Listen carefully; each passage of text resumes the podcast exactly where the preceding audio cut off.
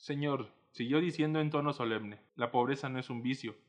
Esto es una verdad incuestionable, pero también es cierto que la embriaguez no es una virtud, cosa que lo lamento. Ahora bien, Señor, la miseria sí que es un vicio. En la pobreza uno conserva la nobleza de sus sentimientos innatos. En la indigencia nadie puede conservar nada noble. Con el indigente no se emplea el bastón, sino la escoba, pues así se le humilla más, para arrojarlo de la sociedad humana, y esto es justo porque el indigente se ultraja a sí mismo. He aquí el origen del embriaguez, señor. Y bueno, ese es un fragmento de la novela de Fedor Dostoyevsky, Crimen y Castigo. Eh, no sé si ya lo han leído. No, No, no, no lo he te leído. debo. No, es más, la copia que yo te di de ese, de ese pinche libro fuiste y la regalaste. Así se le regalé a una ex. Sí, ¿cómo, cómo pretendes que lo leas y no Ya. me devuelves mi copia? Ya nunca la vas a Ya regalar. nunca, sí, pues, Ya de nada, ya de nada, se- señor. ¿Regalaste un libro que te prestaron? No, mm, le pedí, es que yo le pedí un libro a ella y le dije, oye, güey, ¿no tendrás crimen y castigo por ahí? Sí, es que lo necesito. No, Por no es cierto, me prestaste los hermanos Karamazov. Uno de esos dos. Y el otro, ay, también lo regalé, pero no a mi ex, se lo regalé a De hecho, más. sí, ya te di los dos, ¿no? Te di crimen y castigo y aparte, ¿ves cómo Ela, eres? Ela, ¿me prestas un libro? Nee, porque que ni me lo van a regresar, bola de culeros. Sí, y los dos los regalé, perdón. No, Yo no regalo los que me prestan. No, no me lo, es que ella me lo regaló y yo lo regalé. Ya No lo había leído. vale. Porque yo ya lo había comprado antes. Bueno, Bueno, ¿a qué viene a cuento esto? O a cuenta. A que nunca regalen los libros que les prestan. Sí. No. Bueno, lo que viene a cuenta es que un día, mientras estaba de camino aquí al departamento, y llegué y abrí la puerta y me senté en mi silla, que siempre me siento, me llegó un mensaje. Eh, en ese mensaje me preguntabas que qué pedo con la gente que no tiene casa. Ah, sí. Y como muchos de los temas que salen aquí, pues son como dudas, ¿no? Que nos surgen a partir de cuestionamientos pues, cotidianos, como ¿qué pedo con la gente que no tiene hogar? Cerca de aquí, más o menos como a unos ¿qué? 500 metros, hay una hay un lugar de plaza, una mini placita comercial donde por las condiciones del lugar viven muchas personas con que no tienen hogar, precisamente. ajá. No es tan pequeña la plaza, pero. Es un, ajá, bueno, es un, un lugar donde por las condiciones se da mucho que muchas personas que no tienen hogar puedan tener al menos un techo para pasar la noche sin estar expuestos a- al menos al- a la lluvia de A la estas fechas. intemperie, tú. Entonces, basado en eso, eh, nos empezamos a preguntar qué pedo con la gente que, que vive en la calle, Ajá. qué pedo con las personas que, que por alguna extraña razón llegaron a salir, como, bueno, lo, lo podríamos definir como que se salieron del sistema, ¿no?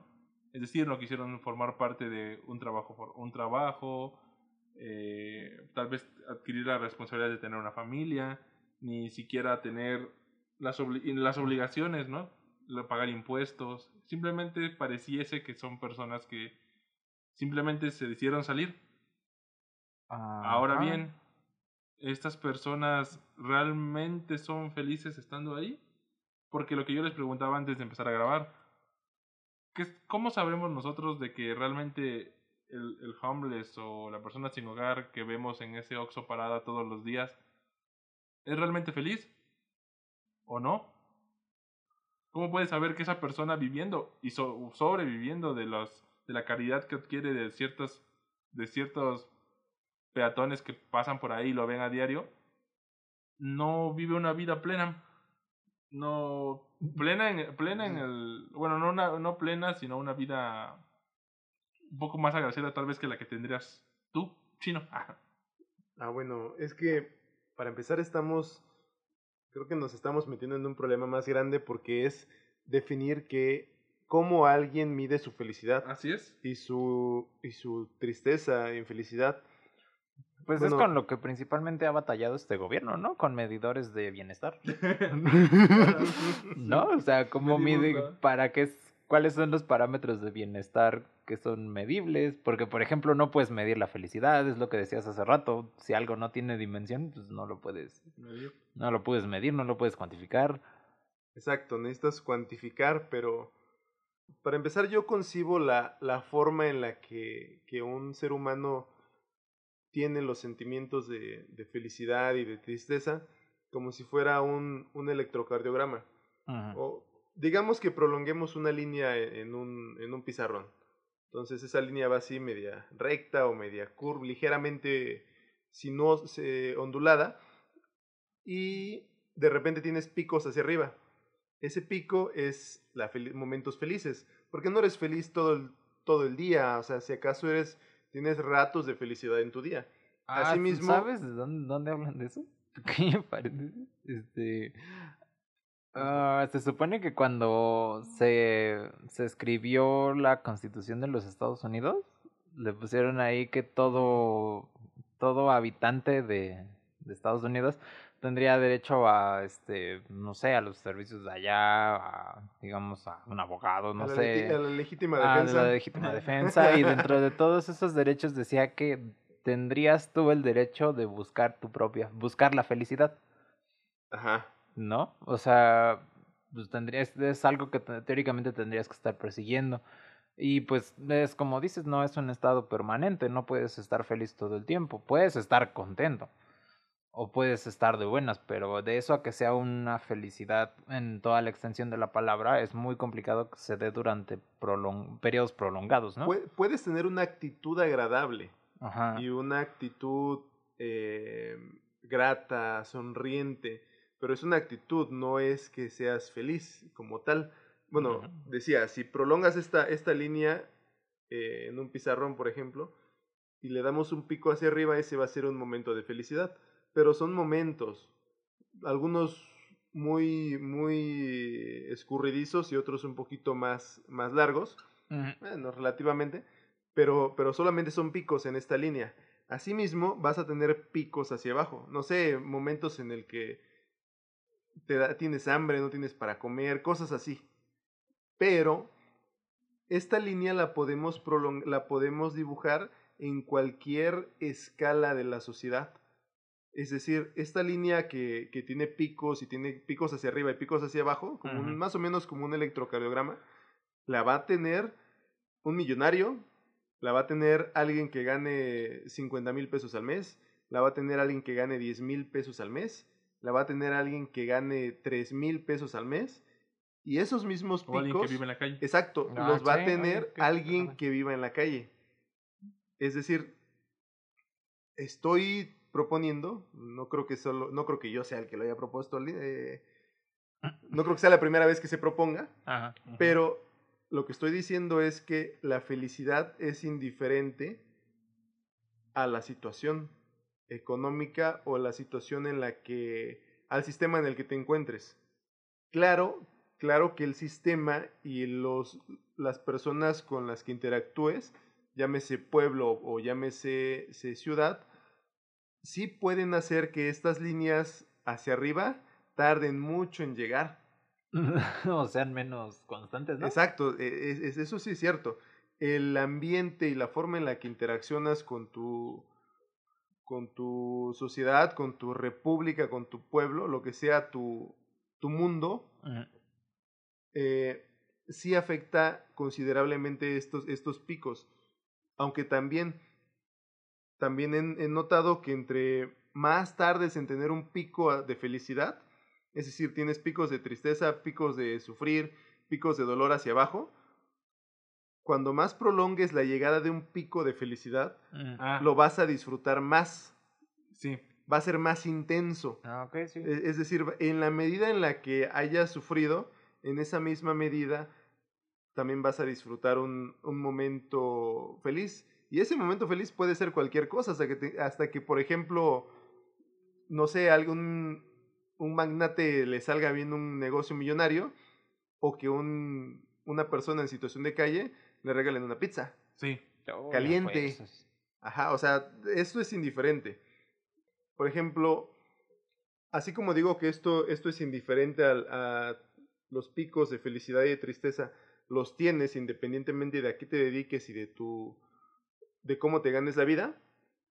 Por ejemplo, alguien que, que, tiene muchos picos de felicidad o que tiene muchos momentos gratos, agradables, no los va a disfrutar tanto, porque está haciendo muchos, muchos picos que estos picos vas a dejar de, disfrutarlos con esa intensidad que el, aquel que tardó mucho tiempo en obtener un momento feliz.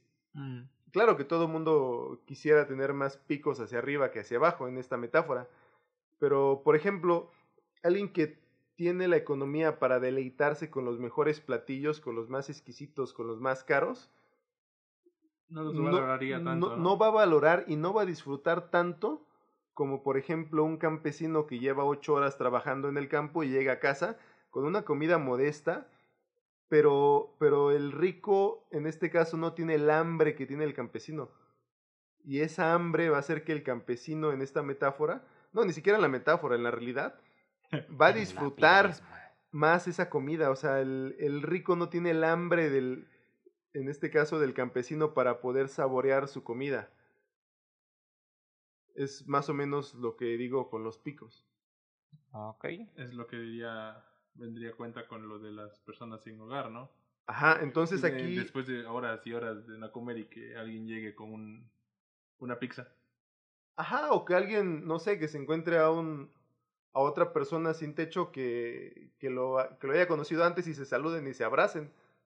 Ujú. Ajá, porque yo, yo tengo una, una teoría ahí de- con una hipótesis con, del, con los, de los abrazos con los de las personas sin techo, pero, pero antes quiero abordar un, un tema muy importante, Ah, que ya que mencionaste la, la Constitución de Norteamérica, sí.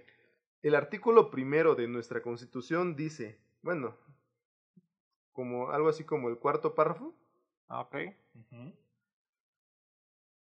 El quinto párrafo.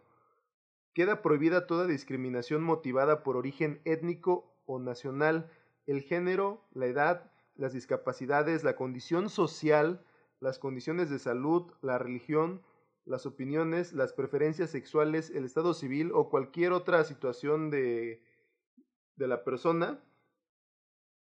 Es decir, un derecho es que no te discriminen por ninguna de estas causas. En este caso, Pues por alguien ninguna causa. por ninguna causa no te pueden no te deben discriminar es, y es importante que es el primer el, el primero estamos en la realidad faltando a nuestra constitución como sociedad. Rayos, todos, todos deberíamos ir a prisión. Porque sí la verdad es que sí creamos. Nosotros no pues. Pero sí la sociedad al menos en una ciudad grande sí crea barreras físicas para no interactuar con personas en situación de calle. Ah, yo siento que es como parte del problema general que tiene México, del hecho de que a final de cuentas pues somos un país más que racista, pues clasista, exacto ¿no? Entonces siento que mm, tal vez las barreras en un principio eran tan fuertes en el ámbito psicológico o social que terminaron por volverse físicas. O sea, estaba tan marcado esa necesidad de separar a, a estas personas sin, en situación de calle del resto de las personas que de verdad terminamos haciéndolo. Mm, sí, yo, yo tengo la hipótesis de que es porque quieres alejarte de esa realidad en que vives en esta ciudad, por ejemplo en la Ciudad de México. Mm, Quieres pensar que, que vives, quieres aislarte en una burbuja. No hablo de una persona, hablo de, de la suma del pensamiento de muchas personas. Y, y la, rea- la respuesta a esta suma es que tratan de aislarse y no ver la situación real, la situación marginal, que es que el- los indigentes, no lo digo de forma peyorativa, están incrementando mucho en nuestra ciudad. Y es como una ujú. forma de decir, a ver, vamos a crear una colonia con, de un alto nivel adquisitivo y vamos a crear barreras para que no, no entren.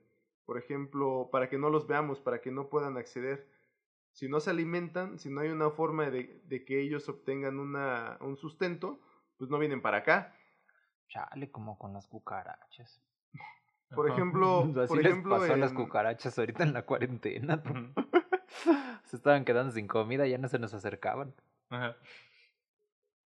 Bueno, hay desarrollos a lo- al occidente de la Ciudad de México, por ejemplo, en las que prácticamente para llegar ahí debes de moverte en vehículo.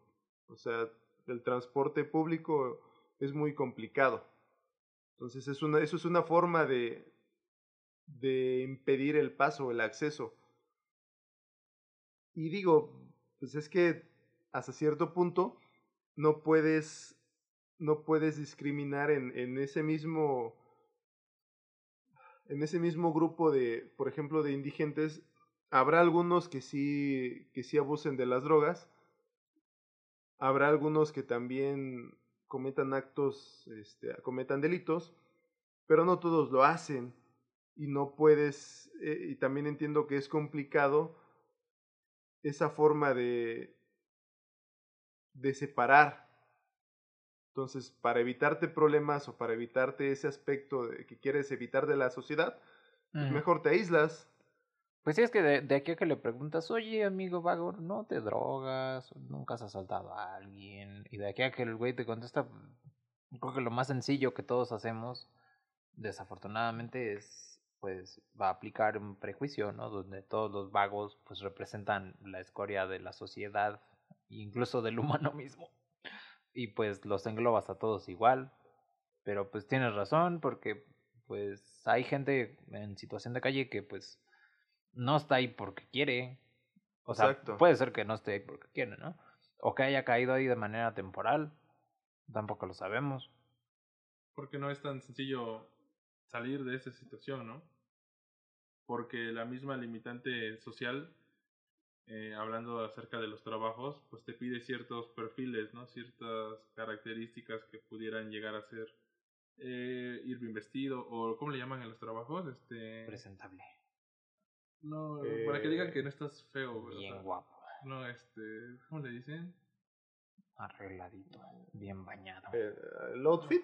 No, no, le llaman, le dicen... Ah, se me fue el nombre, güey. Este, buena presentación. O sea, la buena presentación implica no, llegar todo pinche sucio, llegar bañado, mm, no oliendo a madres. Entonces, pues, como decía Elela, ¿cuántas de estas personas eh, tienen acceso a un baño? ¿O cuántas de esas personas tienen acceso a un corte de cabello? ¿Cuántas de esas personas tienen acceso a... ya ni siquiera a un dentista, simplemente a, a poder lavarse los dientes diariamente, de manera menos una vez al día, ¿no? Mm, sí, y aquí algo importante. Mm, en esta situación de pandemia, el COVID, hasta donde sé, no se está llevando una estimación buena del número de decesos que hay en personas en situación de calle, porque para empezar ni siquiera ni siquiera hay un control de cuántos indigentes hay en la Ciudad de México. Mm, no, no. Entonces, ¿cómo puedes también tener una estimación de la de la, la forma en la que está afectando a estos grupos si ni siquiera sabes cuántos son? No, pues está cabrón. No, o sea, no crean que no, no, les está pegando a ellos porque crearon inmunidad o, algo así. No, realmente también les está pegando. La diferencia es que no hay una forma de medirlo, una forma aproximada a la realidad. Mm, no. Es que, pues, como decían al principio, pues a final de cuentas sí son gente que está completamente fuera del sistema. Sí. No, Exacto, es fuera del sistema. Sí, todo lo que si todas las bases que tienes para llevar controles de medición y todo eso funcionan en base al sistema, ¿cómo contabilizas todo lo que está fuera de él? Ajá, y aquí, ojo, fuera del, están fuera del sistema de, del capitalismo, por ejemplo. ¿Son comunistas? Pero no, pero, pero, pero por ley están dentro del sistema de la constitución. Sí. Son ciudadanos. Son ciudadanos por el simple hecho de nacer y vivir aquí en, la, en nuestro país. Y por ejemplo, la Constitución te dice que tienen el derecho de demandar y que se les haga justicia si alguien los agredió, si alguien los golpeó, si alguien abusó física o de otras formas a ellos. Y si alguien, si un indigente va a poner una demanda, yo no creo que le hagan mucho caso. Que le hagan mucho caso, sobre todo. Sobre todo. Por su condición, ¿no? Porque muy probablemente lo tiren de loco o digan, ah, este güey está mintiendo o nada más quiere sacar provecho de... Exacto. Por los prejuicios. Prejuicios. Pero sí, pero tienes mucha razón en eso. Ahora bien, hablando de, de que están fuera del sistema, la también bueno no forman parte de la no tienen parte de las responsabilidades que tiene un ciudadano común como sería pagar impuestos eh, atender pagar servicios. pagar servicios porque realmente no cumplen ningún no, no cubren ninguna de estas cuotas. Y ahora esta era una pregunta que quería hacerles. Cuántas personas entre bueno ustedes y aparte las que nos lleguen a escuchar ¿Han pensado alguna vez en dejar sus empleos y irse a algún lado o en este caso dejarlo todo y simplemente no ser parte, no formar parte de las responsabilidades de esta sociedad? Lo que les decía antes de empezar, que el año pasado cuando en los días que más que me sentía más mal, siempre salía del metro Taxqueña para ir a mi trabajo.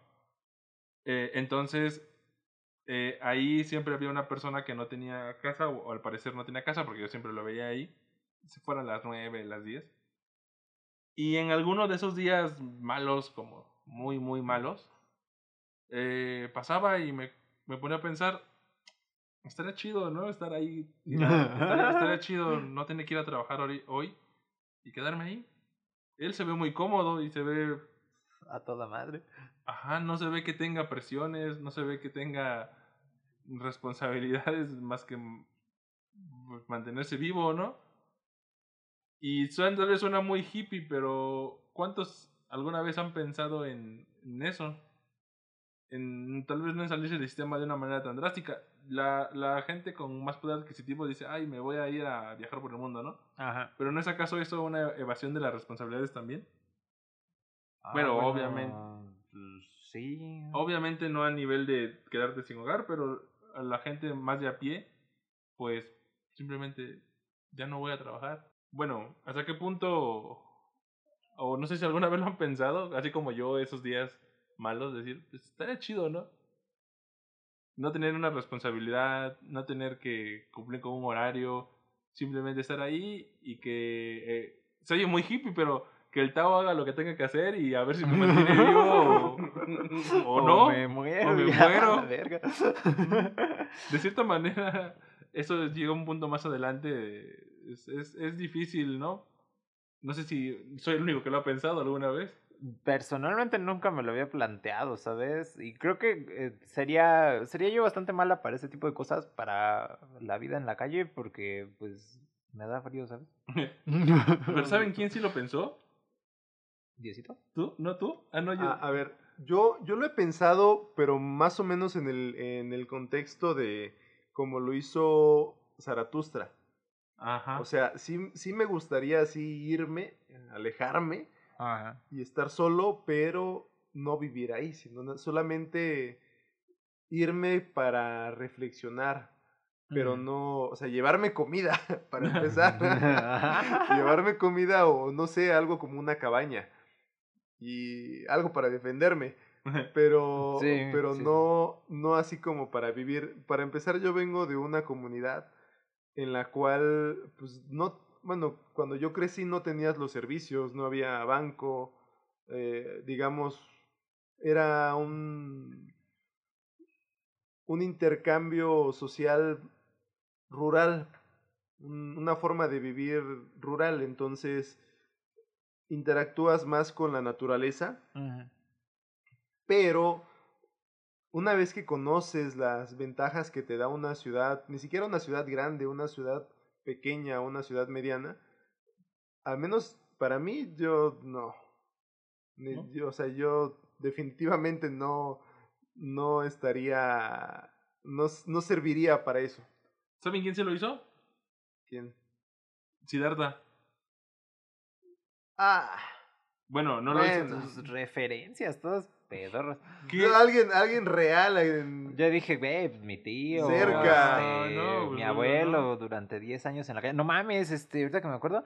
Eh, bueno, mm, la hermana de, la, de mi madrastra estaba, estaba como juntada con un vato.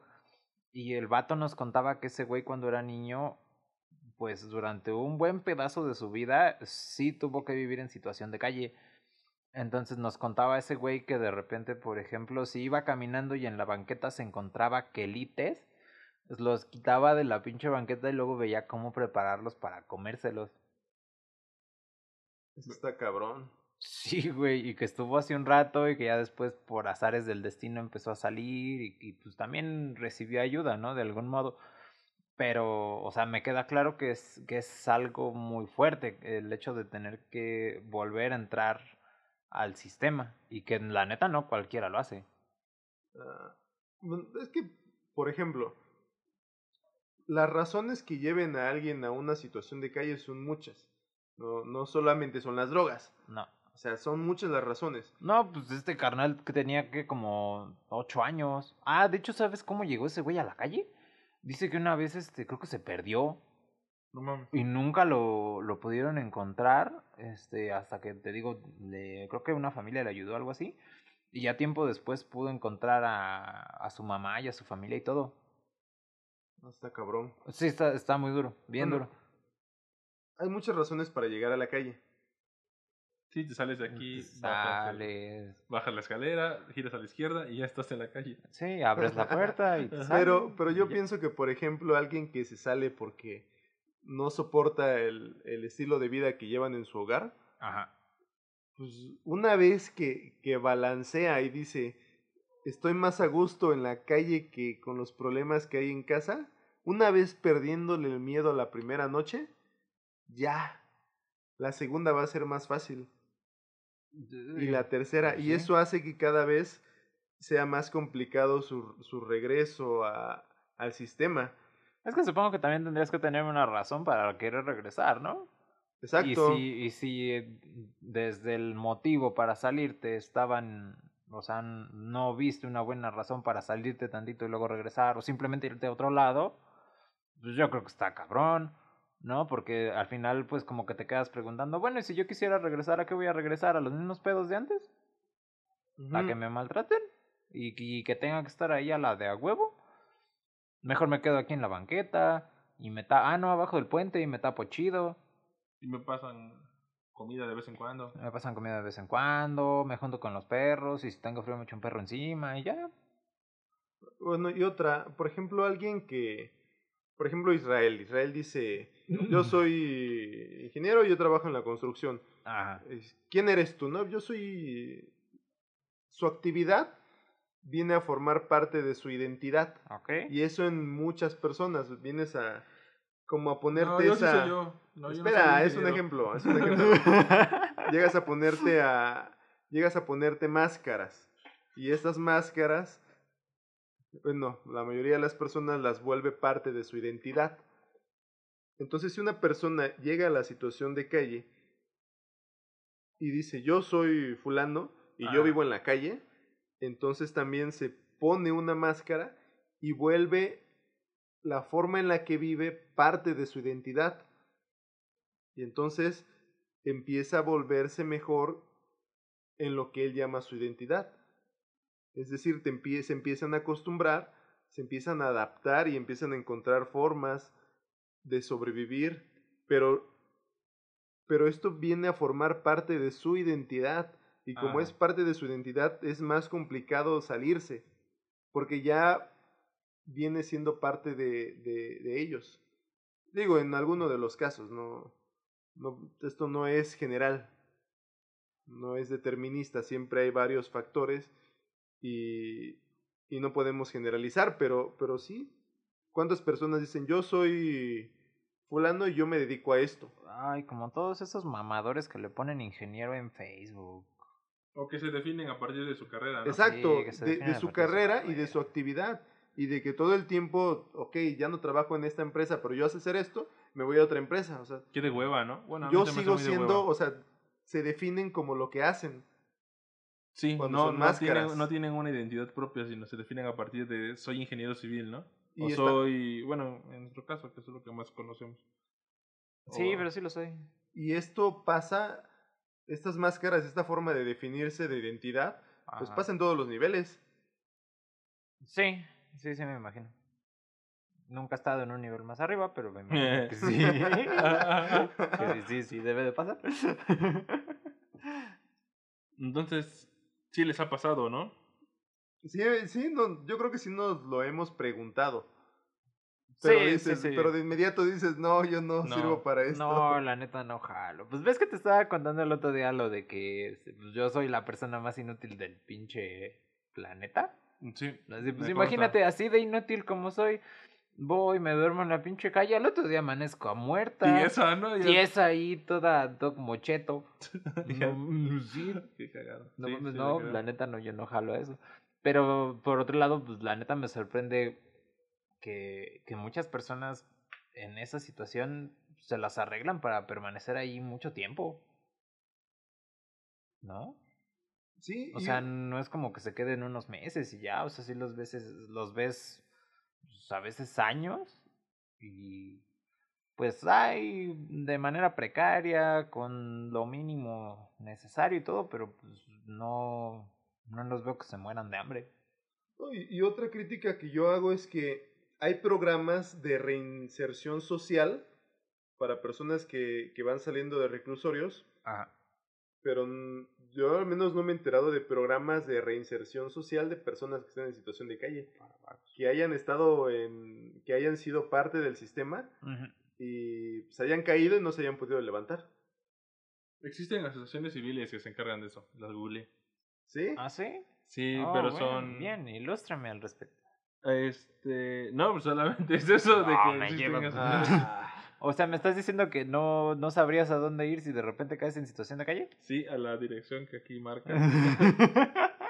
Este, ahí ya la perdí.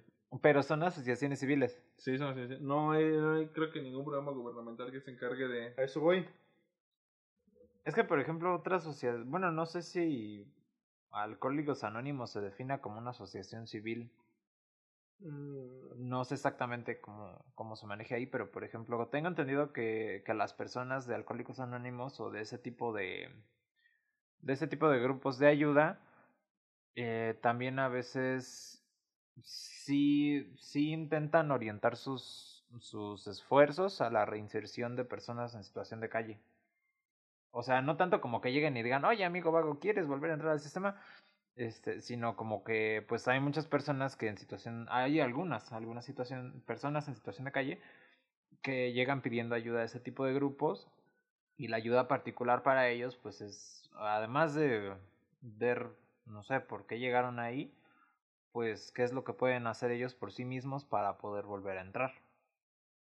O sea, tengo entendido que también Alcohólicos Anónimos sí ayuda a algunas de esas personas. Obviamente, pues te digo, no es a todos, no es a huevo, no es como que vayan por ahí recogiendo a cada vago que se encuentren y pues lo, lo quieran meter a huevo otra vez, ¿no? Porque como dices, pues, Métete. métete, puto. Pues puede ser que, puede ser que no quieran, ¿no? Puede ser que no les interese regresar. Ahí, pues, ahí, por ejemplo, en ese caso, ¿qué haces? No, pues ya lo que decía, puede ser que algunos, algunos, ya hayan vuelto su situación como parte de su identidad.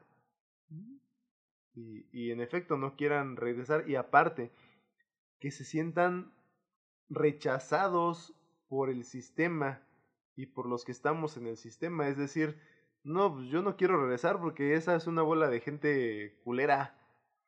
Que yo creo que sí también ha de tener mucho de eso, ¿no? Algunos, Porque claro. la neta, el, el mexicano, la mayoría sí se porta, si no indiferente, por lo menos como que sí es medio culerón con los Es que vagos, ¿no? creo que eso es lo más culero, la indiferencia.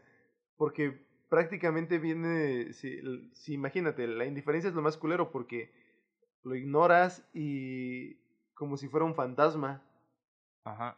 que va caminando por las calles este, buscando comida. Por supuesto que hay personas que yo he visto que, que sí compran o les dan la mitad de su comida y sí, Sí, sí los sí, sí. saludan y los ven como normal, es exactamente normal, como, como iguales, como iguales que somos en esta sociedad. Como el humano que es.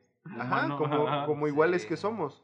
Y, pero también la mayoría de las personas, es cierto, es que evade, evade cruzar miradas, evade eh, Interactuar. interactuar. Y si evades interactuar, pues es como, como de un trato de a fantasma.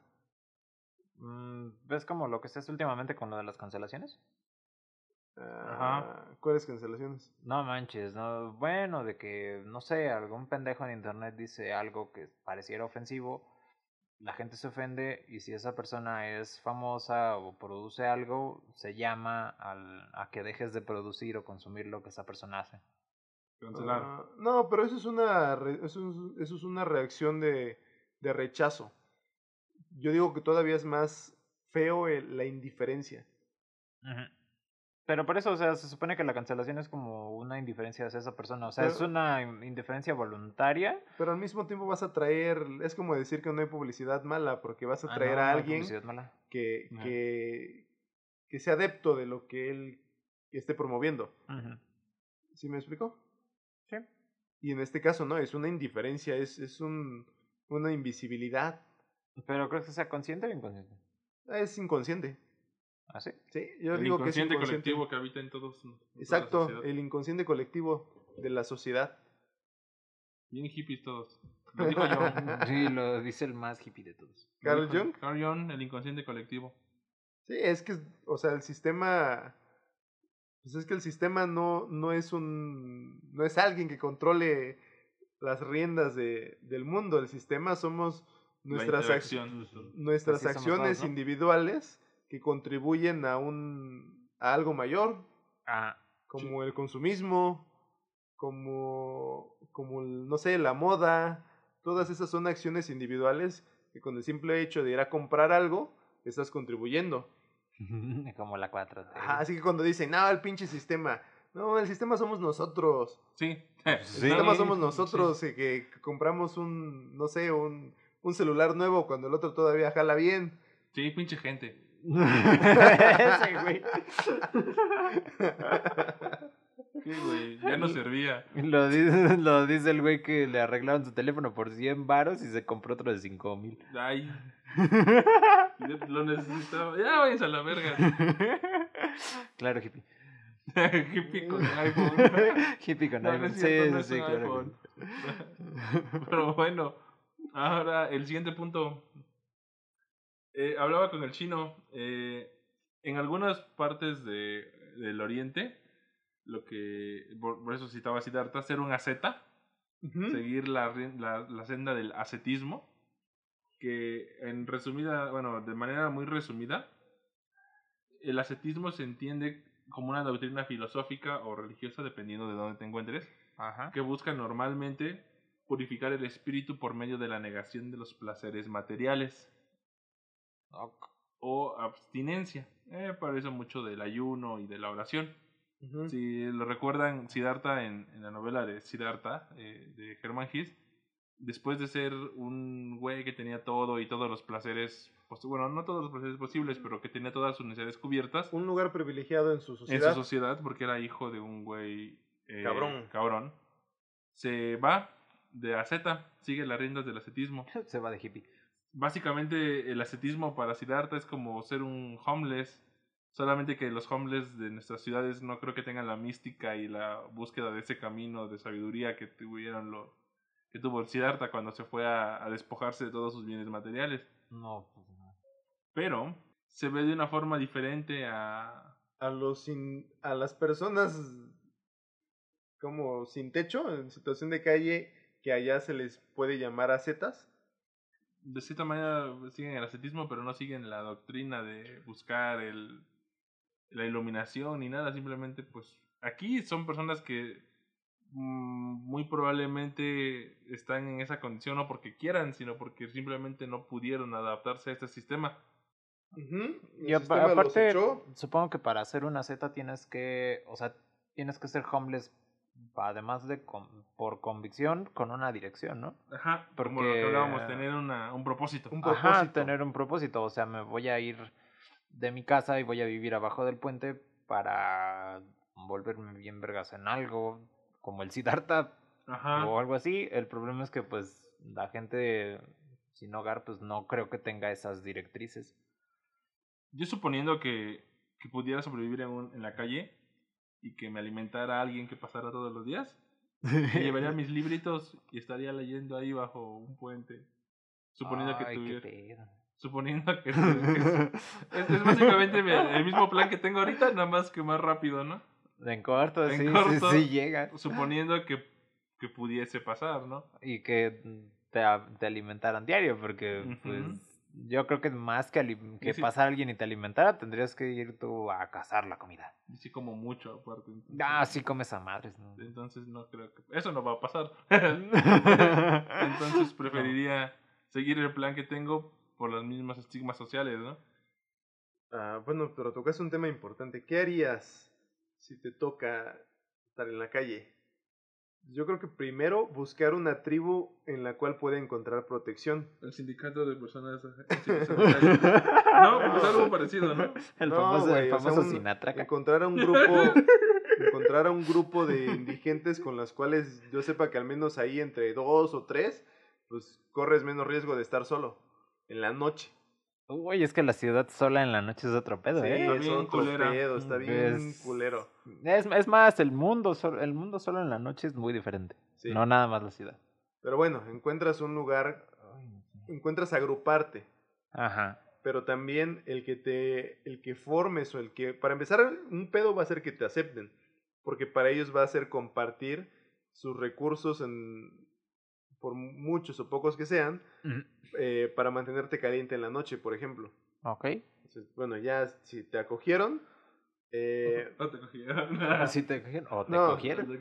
Si, ya te aceptaron en esa pequeña tribu, no, no, digo tribu de peyorativamente. Ya te brincaron, como dirán los cholos. Eh, no. si ya encontraste esa protección, también asumes las responsabilidades de la tribu, es decir, si esa tribu tiene un problema con otra, en cuestión de pleitos, también te va a tocar. Pues sí crees que lo haya. Sí. Ah, bueno, creo que sí, ¿sabes dónde vi una una vez? Estuvo bien cagado porque pasó que cuando iba en la vocacional, este, una profesora de, creo que la materia de programación, algo así, era algo de tecnología, se le ocurrió la idea de llevarnos a una presentación de, pues, de empresas que generan tecnología, ¿no? Y por ejemplo estaban empresas como Festo que generan este pues componentes mecánicos para ciertas máquinas y así, ¿no?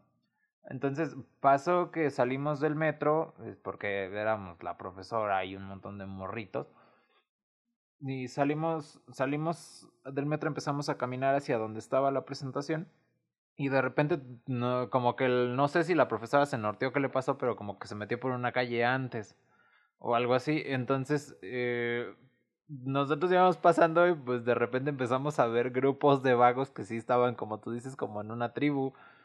O sea, que sí estaban juntos, que sí tenían, este, por ejemplo, el vago número uno tenía su lugar junto al vago número dos y tenían este sus sus cartoncitos y sus carritos ahí con cosas y todo ese pedo. No. la profesora se espantó y nos dijo, caminen rápido, caminen rápido, que aquí se pone bien feo. Y nosotros, nosotros de morro desmadrazos le estábamos diciendo, no, profa, no hay pedo, aquí los vagos son buena onda. en Oaxaca le llaman Escuadrón de la Muerte. eso, eso es todo, En todos los lugares hay Escuadrón de la Muerte. De la no, aquí no hay Escuadrón de la Muerte. Pues yo no lo he escuchado. Bueno, es que yo no me meto tan abajo en esas cosas. Igual que le llaman el escuadrón de la muerte. Es que a final de cuentas somos, somos animales sociales en cualquier nivel económico.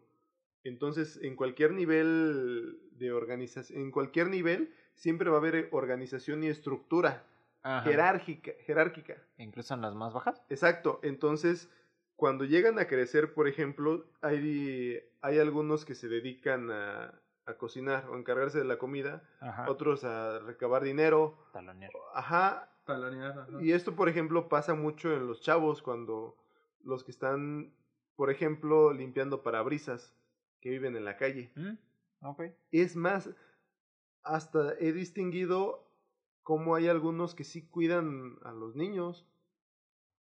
O sea, que cuidan a los niños mientras otros se van a, a limpiar parabrisas, por ejemplo. Entonces dice que son como una tribu. Ajá. Literal. pero urbana. Literal. Pero no son emos, ni son... no, una tribu. Son... en, una, en una urbanización. Ajá, en una urbanización. Qué cagado. Pero te digo, sí, sí me ha tocado verlos así. Y sí se ve que, pues, si no se cuidan todos juntos, pues por lo menos sí procuran de estar unidos por esto que decías, ¿no? De que pues más vale que te agarren en bola. Ajá. la, neta.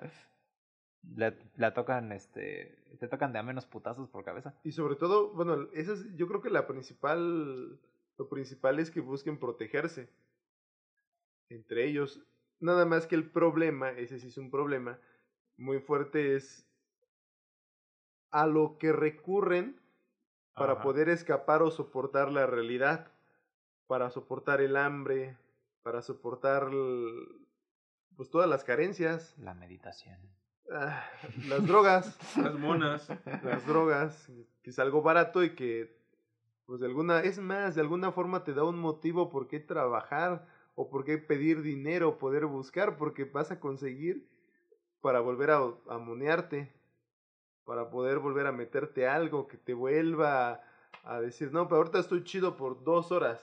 Y después de esas dos horas o, voy a trabajar para que esto lo vuelva a volver a asimilar.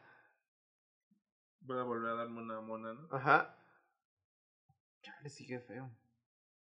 Qué feo, qué feo. Eso también es otro problema bastante fuerte, ¿no? Porque mm, creo que decías hace rato, bueno, también con lo de los prejuicios así, pues, puede ser que no todos se droguen, ¿no? Todos los vagos. No, no, no, yo, yo creo que no todos. Ajá, yo también me imagino que no todos pero pues un alto porcentaje yo creo que sí son muy propensos a caer en ese tipo de cosas. Porque también, piénsalo, si, si alguien que, que se salió de su casa por problemas llega y busca una, de alguna forma una tribu para poder protegerse, Ajá. y en esa tribu se drogan, pues le va a entrar. Pues sí, muy probablemente. Em, supongo que en parte para encajar y ya cuando se dé cuenta que te quita el hambre, pues ya ya estás adentro, ajá. O tiene un chingo de hambre y no tiene otra cosa que meterse más que un activo. Más que pegamento en la nariz. Y se lo va a meter porque no, no, va a soportar el hambre. Pasas de comerte el pegamento a inhalarlo. Ay, güey. está cabrón, ¿no? Sí, está cabrón. Está feo.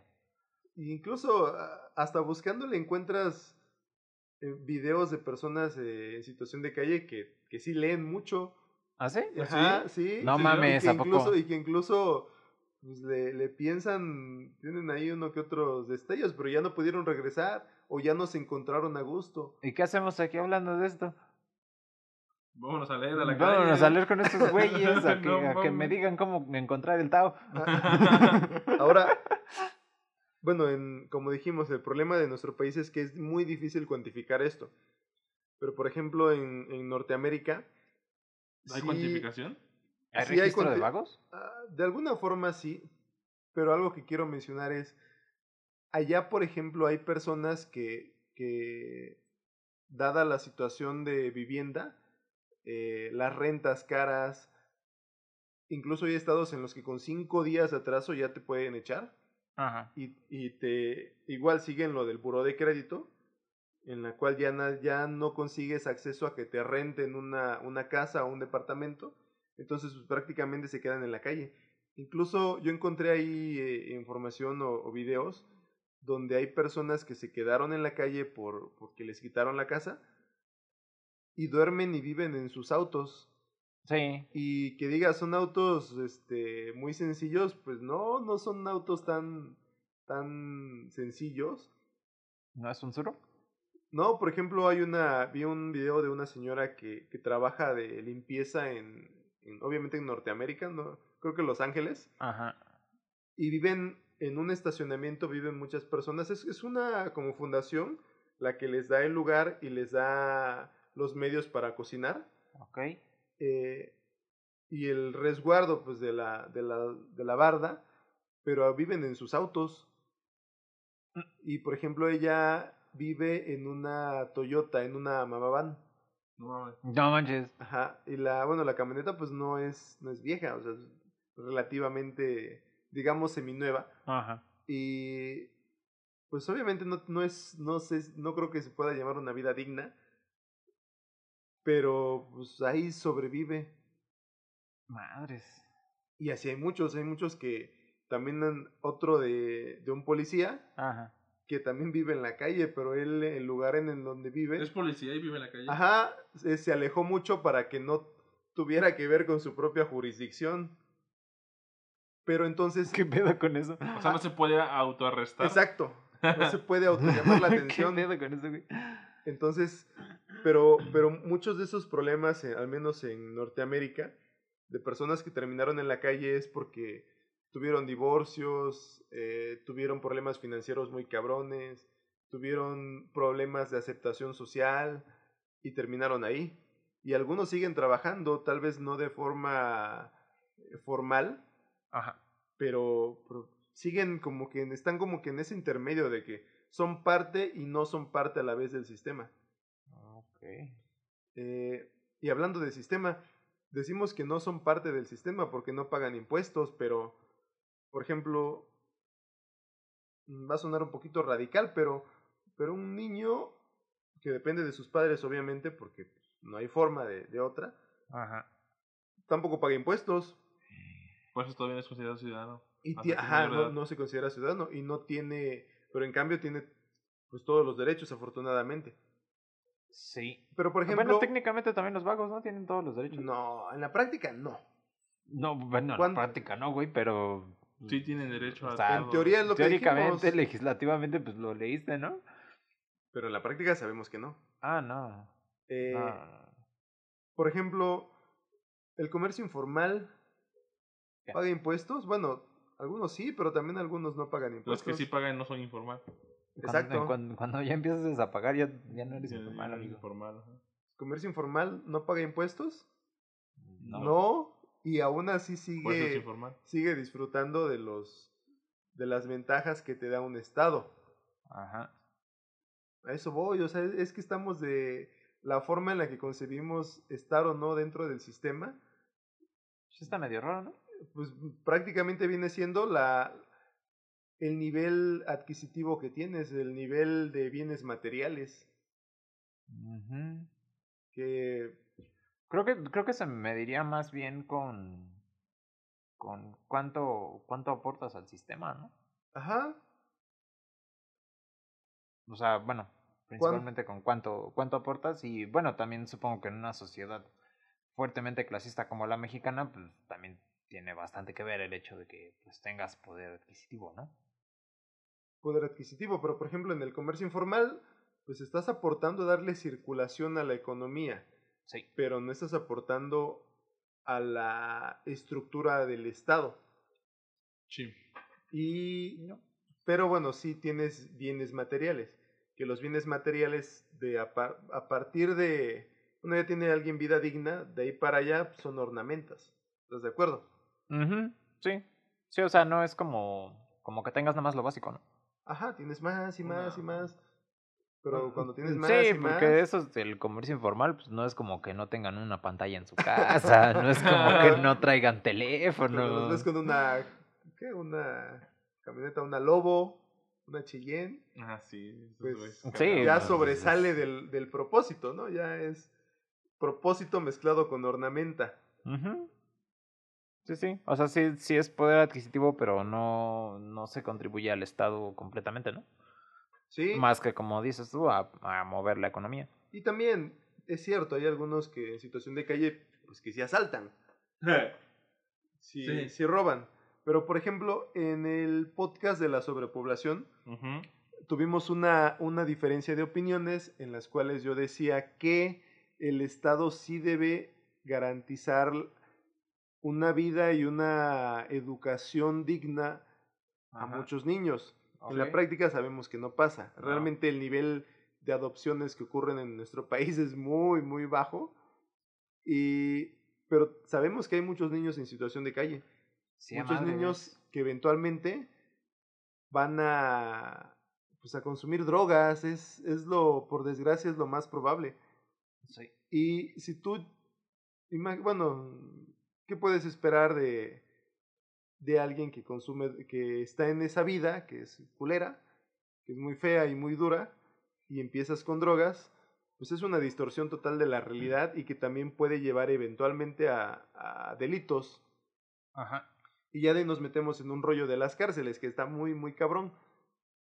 Pero Sí, es, es lo- otra cosa. lo que no paga o lo que no invierte el Estado para ayudar a los niños en situación de calle, o sea, dices, no, porque ese dinero es de los que pagamos impuestos. Ajá. Pero ese dinero lo vas a pagar después manteniendo a, a esos que llegaron a la cárcel, porque Ah, sí. porque les pagas Sí. su, su estadía en la cárcel, les pagas su alimentación, le pagas el sueldo de los, de los policías para que no se salgan, Sí. las medidas de seguridad que fallan. Entonces, no no el Estado no invierte en... Y no hablo del Estado de ahorita, hablo del Estado del gobierno, Mm, sea desde el partido un que buen sea. rato. es- Ajá. No es, no es preventivo, es correctivo. Exacto. ¿no? Y- Ya tenemos el pedo, ahora vamos a meterlo a la cárcel. A Sí. ver si se, a ver si se compone. Ah, que se le quite lo vago. Exacto. No, pues no. No, Y no, adentro, adentro aprendes a robar más chido. O Exacto, extorsionar. son- O son- son escuelas. Sí, sí, sí, sí. Oye, ¿sabías que eso de la escuela del crimen está desde Lecumberri? no, pero sí sé que está desde hace mucho, desde antes. Sí, pero cuando Lecumberri era la, la prisión de la Ciudad de México, es- ahí adentro había un grupo que se hacía llamar la escuela del crimen. No mames. Y literal sí te agarraban y te decían, hey morro, ¿qué pedo? ¿Quieres aprender a robar chido? Y ya, como todo en Lecumberri se manejaba con varo, tenías que pagar para comer, pagar para cagar, para pagar para ver a tus familiares en las visitas. Es- si tú querías, podías pagar esos güeyes para que te enseñaran a hacer bien vergas en el robo, en el asalto, en la mano larga, en todo ese pedo. Y ya cuando salías, pues ya sabías hacer más cosas. Ah, no bueno, mames. bueno, si es que salías, ¿no? Cuando trabajé en, en construcción, Ah, ¿contigo? ¿Por ¿Qué? Ajá. platicaba, luego platicaba con los, con los albañiles, con los trabajadores. Ajá. No, y te cuentan historias bien cabronas. Como el, Y- el, el albañil que ya había matado a no sé cuántos. Sí, No mames. como- como- Este, este, este- este cabrón, fíjate, era de los que yo consideraba así el... Con este güey no tengo pedos, porque yo le digo algo y lo hace. Ajá. Digo, ven, oye, haz esto. El de confianza, ¿no? Sí, padre. Decía, sí, padre. padre. Sí, padre. A veces, sí, padre santo. Pero- Y el chino sentía que volaba cuando le no, no, pero, pero, o sea, con ese güey no tenía pedos. Te y- canan, te canonizó Y- ese güey. Y este, y era, trabajaba bien, la verdad. Entonces, ese güey yo, luego me iba a platicar con él. Ajá. Y después me empezó a decir esas cosas y yo, ¿qué pedo? O sea, mi ¿Qué? primera, mis primeros pensamientos son, a ver, ¿cómo me siento yo? A ver, Que no, yo- no que le yo- des la espalda. Que- ¿no? que- Quítale ese machete que trae en la mano. no, mi, mi- no, mi- Quítale el taladro. lo que quítale me, el taladro, quítale la pala. no, y de verdad, lo que me estuvo haciendo pensar después de esa jornada de trabajo, eh, vuelta a casa a dormir, Ajá. Ni A ver, dormiste, ¿sí? ¿qué, qué pedo? No, yo, yo estuve pensando mucho, a ver, este güey me caía bien, Ajá. me, o no sé Te si, caía, para ¿no? empezar, me sigue cayendo bien, porque lo que ha hecho, o sea, son cosas que, Que no que, por ejemplo- de tu marco de ajá, cosas correctas. porque, o ¿no? sea, no lo, no lo hizo una vez, y todavía lo decía, Güey, no, pues es que se puso al pedo y lo tuve que, me lo tuve que Me lo quebrar. tuve que picar, Y pues me lo qué dijo pedo. con una naturalidad que, bueno, para empezar, muchos de los que trabajan en, en construcción, pues ya han pisado el bote. Sí. Y te Sí. lo cuentan, o sea, no, no solo es uno. Pero ese güey me dijo, no, pues ya estuve tres veces y, y la neta está fácil, las es más, hasta a veces estás más chido adentro que afuera. Qué pedo. Pero Sí. bueno, ya después pensando y pensando, dije, no, pues ese güey hizo lo que hizo, yo no soy quien para juzgarlo. Obviamente tomas tus medidas de, de prevención. Pues sí, no, no lo vaya a hacer enojar porque Sí, me, va pero- me va a reventar la pala en la cabeza. Ah, tampoco. tómate tu tiempo, ¿no? Pero, pero lo que voy es a esto, pues a ver, yo lo voy a seguir tratando igual, porque a final de cuentas, Lo que no ¿Quién es uno año para no es- no juzgar? te hace daño. porque no, ajá, tampoco, o sea, bajo ese concepto, pues vas a andar juzgando a todo mundo No te quebró a ti. y te vas a segregar. Ajá. Pues sí, aparte, pues, no sé, supongo que tal vez ya habrá pagado por lo menos un poquito, ¿no? De lo que no, pero hizo. como quiera, o sea, a final de cuentas, por desgracia en este país te tienes que cuidar. En general, no solo de uno. Pues sí, es que tampoco sabes el, con- el contexto, ¿no? Puede Ah, ser que, puede ser que sí Puedes haya- alargarlo, pero, pero Sí, te lo sí, sí. contó. Sí, sí, pero por ejemplo, pues no sabes si qué tal que no se defendía y pues el que valía madre era ese güey. No, pero No. como lo contó, como lo contó, No. sí fue como de, ah, que se movió. No, se puso No mames, ¿sí? Sí, sí, ¿Qué ya estaba. pedo ya con sí, ese? Sí, como de, ah. Y el chino estaba bien espantado esa noche. Te digo, No, yo, yo pero- siento que el chino pero- no durmió. Pero, Sí, pero, mi- no. o sea, lo que me perturbó no fue lo que me dijo, sino fue cómo reacciono yo. Que era tu amigo. Ajá, Ah, no, no era mi amigo, pero, pero, pero sí, pues sí me agradaba porque no tenías que lidiar con nada en la chamba con él, porque te hacía lo que le decías. Pero ¿estás de acuerdo que seguía haciendo lo, lo que le decías después de Sí, contarte sus es crímenes? más, si me, lo, si me lo contó fue porque, no sé, ¿Hubo confianza? hubo confianza de él hacia mí. Pues sí, Ajá, a eso voy. sí, sí. A final de cuentas la relación laboral no cambia. Exacto, no cambia. Era el cholito, ¿no? No era el cholo. No, era el cholo. Porque el cholito era El su cholito amigo, era, el cholito su era amigo el otro. chiquito. No mames. El papi y el papito. Exacto, era el cholo El cholo y el cholito. o el conejo. Ah, Simón. Sí. Esas dos formas le decían. Sí, padre. Sí, sí me acuerdo. sí, Padre Santo. Ese nunca lo escuché. A mí nunca me, me llevó al nivel de santo. Nada más me decía padre. Tú te No, a encerrabas, mí me decía Inge. A mí sí tú me te decía. encerrabas en la bodega. Ah, yo me que iba a dormir. Claro, Inge Santo. Inge santo. No, qué cagado. Pues sí, es eso también otro riesgo, ¿no? De que esas personas, pues, sí están también muy propensas a caer en, en prisión, ese tipo de cosas. y pues, Pensando en eso mismo, no, bueno, yo distinguí que ajá. él era muy obediente porque él sabía distinguir un, una estructura jerárquica. Ok. Tú le decías algo y, y lo hacía. Y él por eso también se sintió muy a gusto en la. Pues mientras estuvo embotellado. Porque él seguía y se adaptaba a la estructura jerárquica. Él, él era partícipe del, del sistema y si ahí tenía que hacer algo, lo hacía. De hecho, lo que hacía fue lo que lo llevó ahí.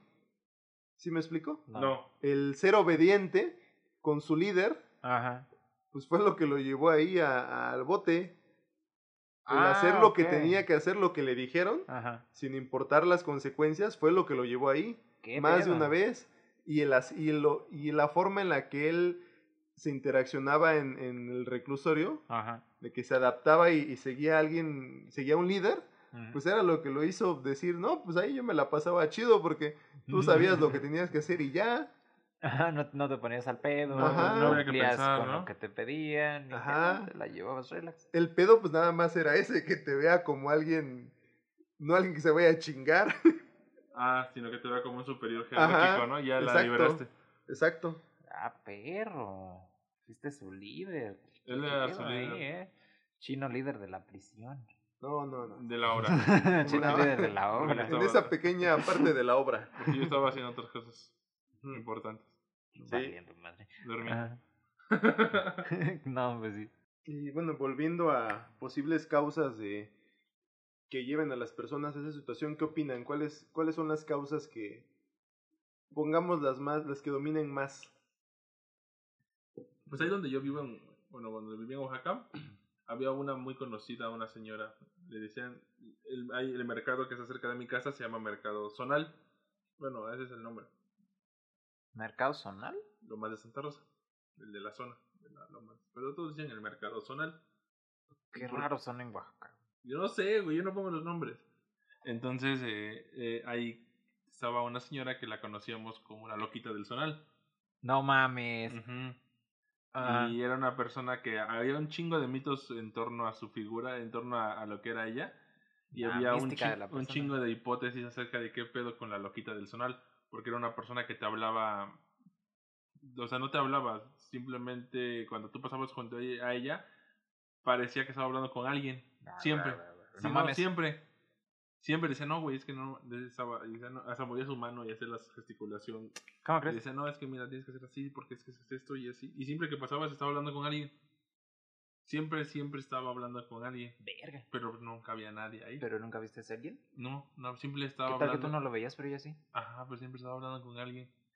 Y había muchas hipótesis en torno a por qué estaba loquita la loquita del sonar. Bueno, así le decían, ¿no? Eh, una de las mayores hipótesis era que le habían matado a su hijo Ajá. y que quedó loca.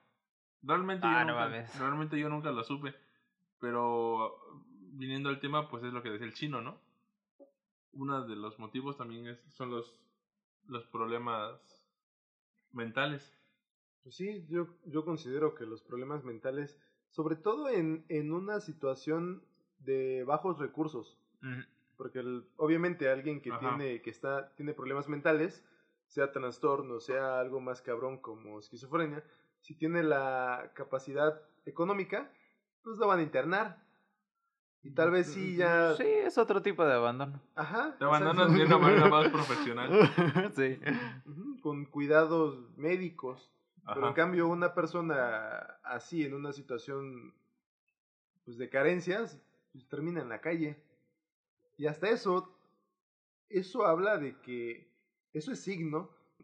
A lo que me refiero es que aún con problemas mentales, no dejas de seguir intentando sobrevivir. Pues sí, ¿no? Tus instintos básicos de alimentarte, de satisfacer tus necesidades y seguir viviendo siguen presentes. Es que la esquizofrenia no quita el hambre, chino. No, y, y muchas otras enfermedades. Ni la pobreza, es más, la agrava. Te da más hambre, ¿no? Sí. Sí. Y también platicando eh, anteriormente, hay otro factor que sí ha llegado a, bueno, eh, ha causado abandono. Eh, discriminación por orientación sexual. Sobre todo antes, bueno, todavía sigue habiendo familias muy conservadoras y muy machistas, pero pues, hace 100 años o 50 años era peor. Entonces a- al hijo o a la hija que, que no era eh, heterosexual, pues se le discriminaba, incluso se le abandonaba. Sí, otro dato curioso de Lecumberri, este, en esa época sí existía en el Código Penal mexicano el delito de la homosexualidad. No mames. Neta, güey. ¿Ser homosexual era un delito? Ser homosexual era un delito. Y, te ahora es un haga... deleite, ¿no? Y ahora es un delito. claro que sí, a huevo que sí. Este, ser homosexual era un delito y Lecumberri en particular tenía, tenía muchas alas. Esa cosa está hecha como si fuera un asterisco. Tiene una torre central Ah, no mames. y tiene ¿Está en un México? chingo de pabellones. Sí, güey, ¿sabes, ¿sabes qué se volvió Lecumberri, güey? Lecumberri se volvió el archivo general de la nación. Ah, es donde mataron a Gustavo Amadero. En Lecumberri. ¿Sí, no? En la prisión de Lecumberri. Creo que. Sí, sí, Sí, sí. Ah, ok, sí, sí. Es esa madre. Eduardo Está, Molina. Mm, más Sí. cerca es Metro San Lázaro. Haz de Metro San Lázaro te queda al ladito de Lecumberri. Sí, ese es Sí. Eduardo Molina. Ajá. Y te digo, esa cosa estaba construida como si fuera un asterisco y uno de esos rayos que salían de la torre central este, estaba destinado específicamente a los prisioneros con cargo de homosexualidad. Ese pasillo tenía la letra J porque estaban Eran los nombrados, eran los Jotos. Fotos. Sí es. Virre. De ahí sale, de ahí sale esa madre. Ah, o sea, si hubieran caído en otra letra, los Serían los efos. emos, los o los, los, los alfos, Enos. los alfas, no sé. alfos, Los Zetas. los, eh, Los no. zetas. Zetos. Ah, cosas así. Oh, no mames. Sí, está qué pedo. cabrón. Sí, sí, pequeños Pero, datos ¿en serio creen que haya históricos. muchas personas que, eh, que con una orientación sexual distinta a la heterosexual, que los corran de sus casas y tengan que ser forzados a vivir en... Pues Ah, yo, yo tengo dos anécdotas. Bueno, una anécdota que pues, no es la mía. y en la que sí es- y otra que sí es la mía, pero creo que esa no la voy a contar porque es como muy obvia, ¿no? Ujú. Eh, pero le, le contaba a Lishra que una vez yo iba en el metro, iba regresando del, del trabajo a la casa y entré a la estación, mm, me paso los torniquetes y estoy esperando que llegue el metro y de repente veo que una señora como que se me queda viendo. Y yo así, de, no, pues quién sabe qué pedo con esa doña, ¿no? Como todas las señoras que siempre te ven, ¿no? sí, como todas las doñas, pero esta... eh, sí, pero esta doña pues sí tenía un, la mirada diferente, tenía algo raro. Entonces dije yo... miraba para dos lados al ¿Deseo? mismo tiempo. No no, no, espéralo, espéralo, espéralo. No, yo estaba, yo estaba en el teléfono porque me acuerdo que estaba platicando con el Tona Ajá. de unas mamadas y estaba bien entrada con ese güey hablando de, de pendejada y media. Entonces de repente veo que la señora como que se va acercando y este, y pues yo usualmente mi cara es como de que estoy enojada. Las, las personas que me conocen, este, de pensar que pues, así es mi cara o algo así, porque Pues, siempre... así es tu cara, ¿no? Eso así es mi cara, así es mi, así es mi gesto, porque siempre tengo las cejas como, como contraídas, no sé. Como- Sí, como como, enojada. como, como enojada, ajá. Pero pues, es normal, yo sí estoy. Entonces, de repente veo que la doña se acerca y me pregunta, ¿por qué estás enojada? Y yo así de, no, no estoy enojada. Y como que me empezó a hacer la plática, me empezó a preguntar que si yo era trans. Y le digo, sí, ¿por qué? me dice, ah, es que yo también soy trans. No pero... Mames. no lo sabía. Espérate, güey. Me dice, es que yo también soy trans. Pero mi familia me renta una casa para no tener que lidiar conmigo. Ah, no, creo que sí me la verga. Sí, güey. Yo así de, no mames, qué pedo con esta doña, güey. Y ya empecé a hablar con ella y todo. Y, y cuando, conforme yo iba hablando con ella, ibas dándote cuenta de que no estaba mentalmente, bien, o sea, lo que tú identificas como bien. De repente me, me acuerdo que íbamos caminando en, en el transbordo de Hidalgo. ¿Esas siguieron? Sí, este, me siguió unas estaciones ya después. Ah, este, como que nos separamos. Sí, güey, me siguió. Entonces, pero yo estaba así como de, pues tampoco le voy a hacer el feo porque, pues, o sea, me está diciendo que tiene un pedo. O sea, y, tiene un pedo tosco, no es cualquier cosa. Entonces íbamos caminando y me, me, empezó a parecer raro su forma de hablar, porque de repente como que se quedaba viendo así al, al frente y decía, ¿dónde estoy? Y yo así, pues, estamos en la estación de Hidalgo, y ella decía como, ah, sí, ah, sí, sí, sí, sí, vamos caminar. Y aquí llegamos a la raza, y yo así pues sí, aquí está el transbordo acá adelante, y yo así, o sea, como que preguntaba cosas que, o sea, son demasiado obvias si le pones atención al entorno, pero ella no las notaba. O sea, como que estaba desconectada del, del sitio. ¿No? Y luego pasa algo bien cagado porque bajamos las escaleras y ves que bajas las escaleras y luego tienes que volver a subir para hacer algunos cambios. En general hay muchas estaciones de metro que haces eso, bajas escaleras y luego vuelves a subir y ya llegas al otro lado. Ah. ¿No? Entonces íbamos, bajamos las escaleras y luego yo me iba a subir caminando, las escaleras normales, y a la derecha estaban las eléctricas. Entonces me dice, no, no te subas por ahí. Yo sé, ¿por qué? No, ¿qué pedo? Me dice, no, es que las mujeres no se suben por ahí. Yo sé, verga, espérate, pero iban un chingo de viejas al lado de nosotros. O sea, no es como que hayamos sido las únicas de la estación. no, no hay problema, nos vamos a subir por aquí. Y dice, no, es que yo no me voy a subir por ahí. Y ahí se quedó. Ya no subió. Ahí está cabrón. Sí, güey, y dice que de hecho este esa vez se había salido para no sentirse sola porque estaba ahí este pues, en el cuartito este que le rentan, no sé dónde habrá estado, güey. Suponiendo que sea cierto. Sí, suponiendo, que sea cierto. Ajá. Dice que estaba ahí y que de repente se salió porque ya se, sentía sola y como que intentó buscar compañía de alguien.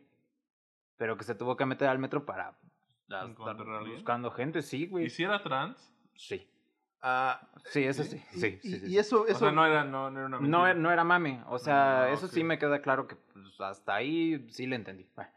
ya todo lo demás que me contó, pues no sé qué tanto habrá sido pues parte de su imaginación y parte de, la realidad, ¿no?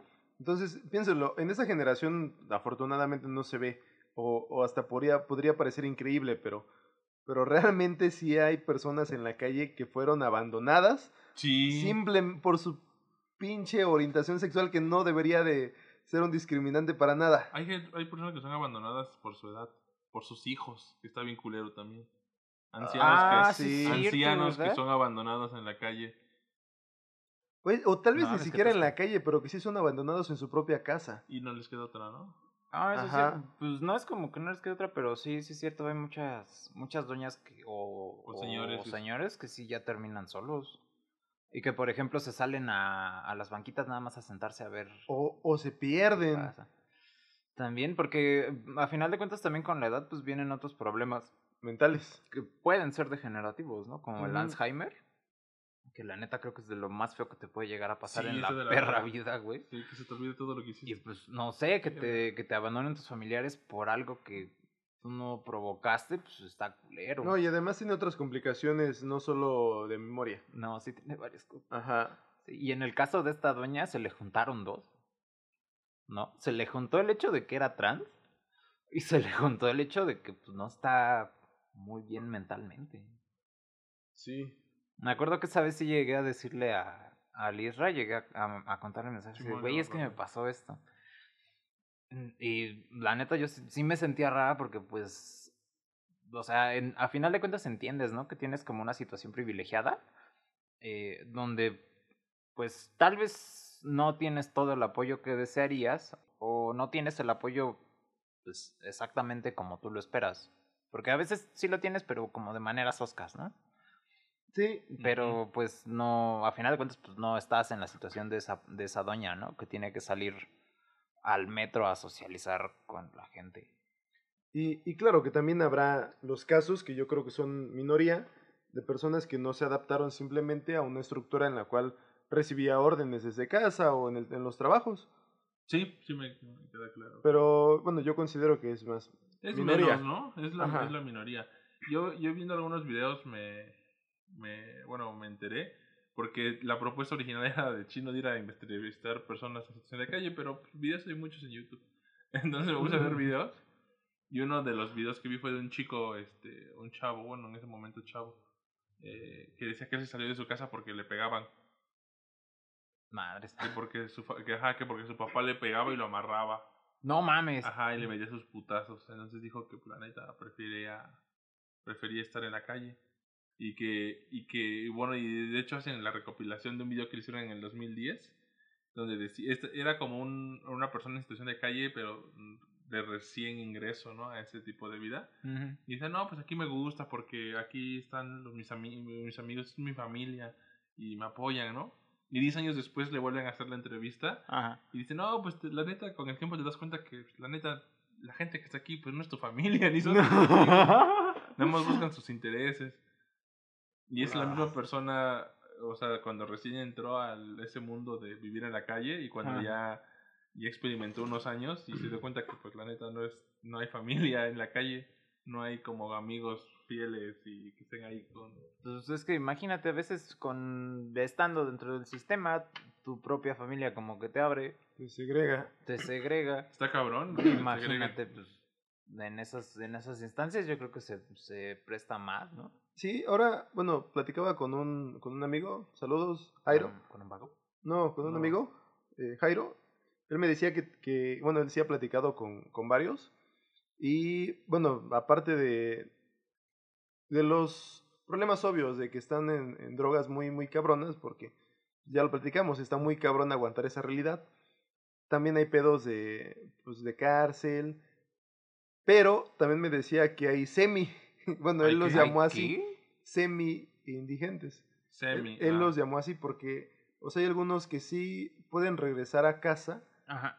Obviamente las situaciones en su en lo que sea su casa, situaciones familiares o económicas van a ser, no creo que sean favorables, son complicadas, pero él me decía que hay algunos que, que simplemente tienen casa y luego de repente se van y pueden llegar, por ejemplo, a la semana o volver a volver a nada más ir a dormir y pasársela en la calle. Eh, no sé si me explico. Sí. Y, y venir entre la vida de indigente ajá, Pero más bien, ajá, es como, obviamente hay problemas ahí o son cosas muy difíciles. Pero, pero sí, también he estado haciendo memoria. Conocí a... Sí lo conocí, no, no interaccioné mucho con él, pero es un, es un señor que, que tiene su casa, ajá. pero su aspecto, o sea, es completamente de una persona de, de indigente. Ajá.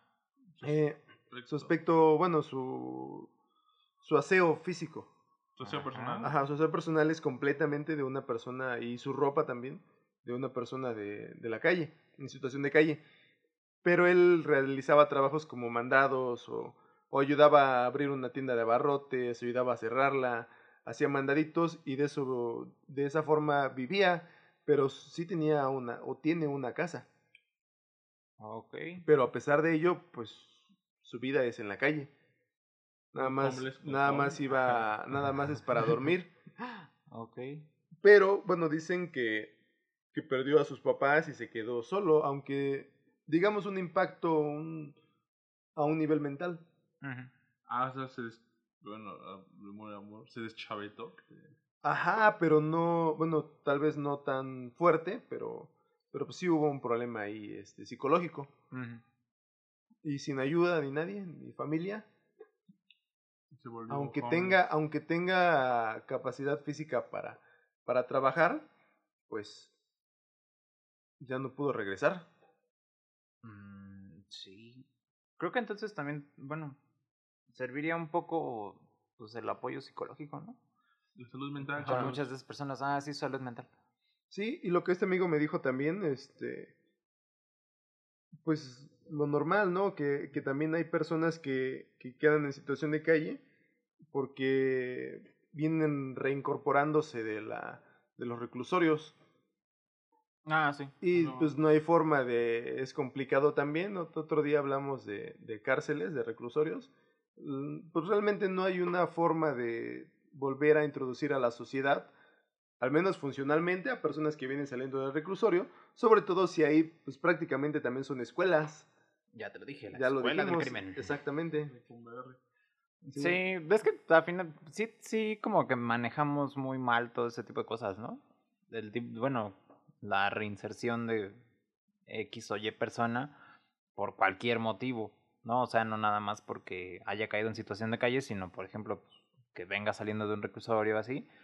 Realmente como que los esfuerzos del gobierno no están centrados en, en volver productiva a esa gente. No, y además son temas muy polémicos que políticamente yo creo que no les conviene meterse. Y tiene mucho, mucho de dónde cortarle, ¿no? Porque pues una persona en situación de calle pues, no tiene identificación oficial, quiero creer, no vota, Ajá. no representa en, en el padrón electoral algo que porque son un chingo, lo que sí me queda son un chingo. No, sí, sí. Y, si todos votaran, yo creo que la, las cosas cambiarían, ¿no? Güey, pues son tantos que diario ves mínimo uno. Pero por otro lado, también tenemos a, todos los. Ah, ¿Cómo los digo? Mm, ¿White chicken? No. Se dice y no pasa nada, chino. Mamadores. Que mm, dirían que, que, que, si el gobierno empezara a invertir recursos en una readaptación social, empezarían a chingar. No, ¿cómo gastan mis impuestos en esto y en esto otro? Muy probablemente, ajá. Sí, pero pues, eh, supongo que se debería hacer algún tipo de programa y pues ya independientemente de lo que de lo que pueda pueda opinar alguna minoría, ¿no? Ah, y, decías de lo de la persona que te encontraste en el en el metro, Metrobús. Eh, metro, ¿no? Metro. Yo tengo una una hipótesis que, que hace años, hace años ya, platicaba con Israel. Años, años, sí. Sí, yo creo que años ya. Chingos de Platicaba, yo, yo he distinguido de personas indigentes que viajan, que se desplazan en el metro, o en la calle incluso.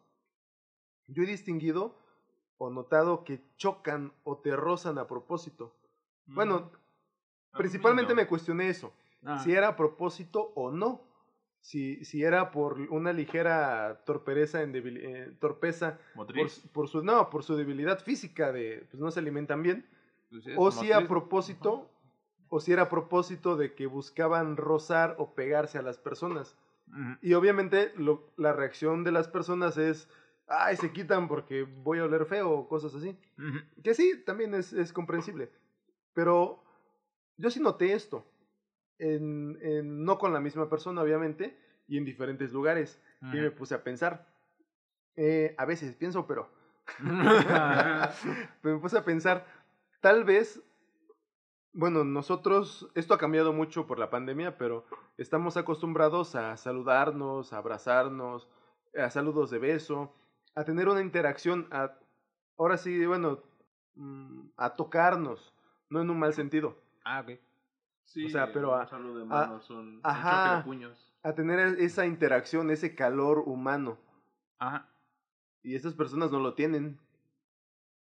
Entonces, tal vez inconscientemente busquen ese, ese calor humano a costa de, de sentarse en el metro junto a otra persona y recargarse o de chocar. Porque, pues, seamos realistas, no tienen, no tienen esa. Además, obviamente por sus aspectos físicos, Mm. pues no creo que tengan esa interacción también entre ellos, o, no lo sé. Pero, pero yo he distinguido eso. Afecto, ¿no? Ese afecto, exactamente. Ese... No, pues ya, ya escuchaste de ese carnal que dijo, no, es que siempre no hay familia. no, no hay familia. Exacto, ese... Sí, porque al final de cuentas podrías ser muy...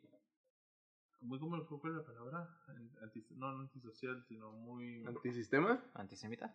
No, no, no, no, muy introvertido y todo, pero en algún punto tu cuerpo necesitas interacción humana, ¿no? Ajá, ese calor humano. Y no nunca está además un, un, abracito o algo, ¿no? sí, dicen Que, que un abrazo calma. En el, momento indicado te, te puede salvar o te, Ajá. de muchas cosas, ¿no?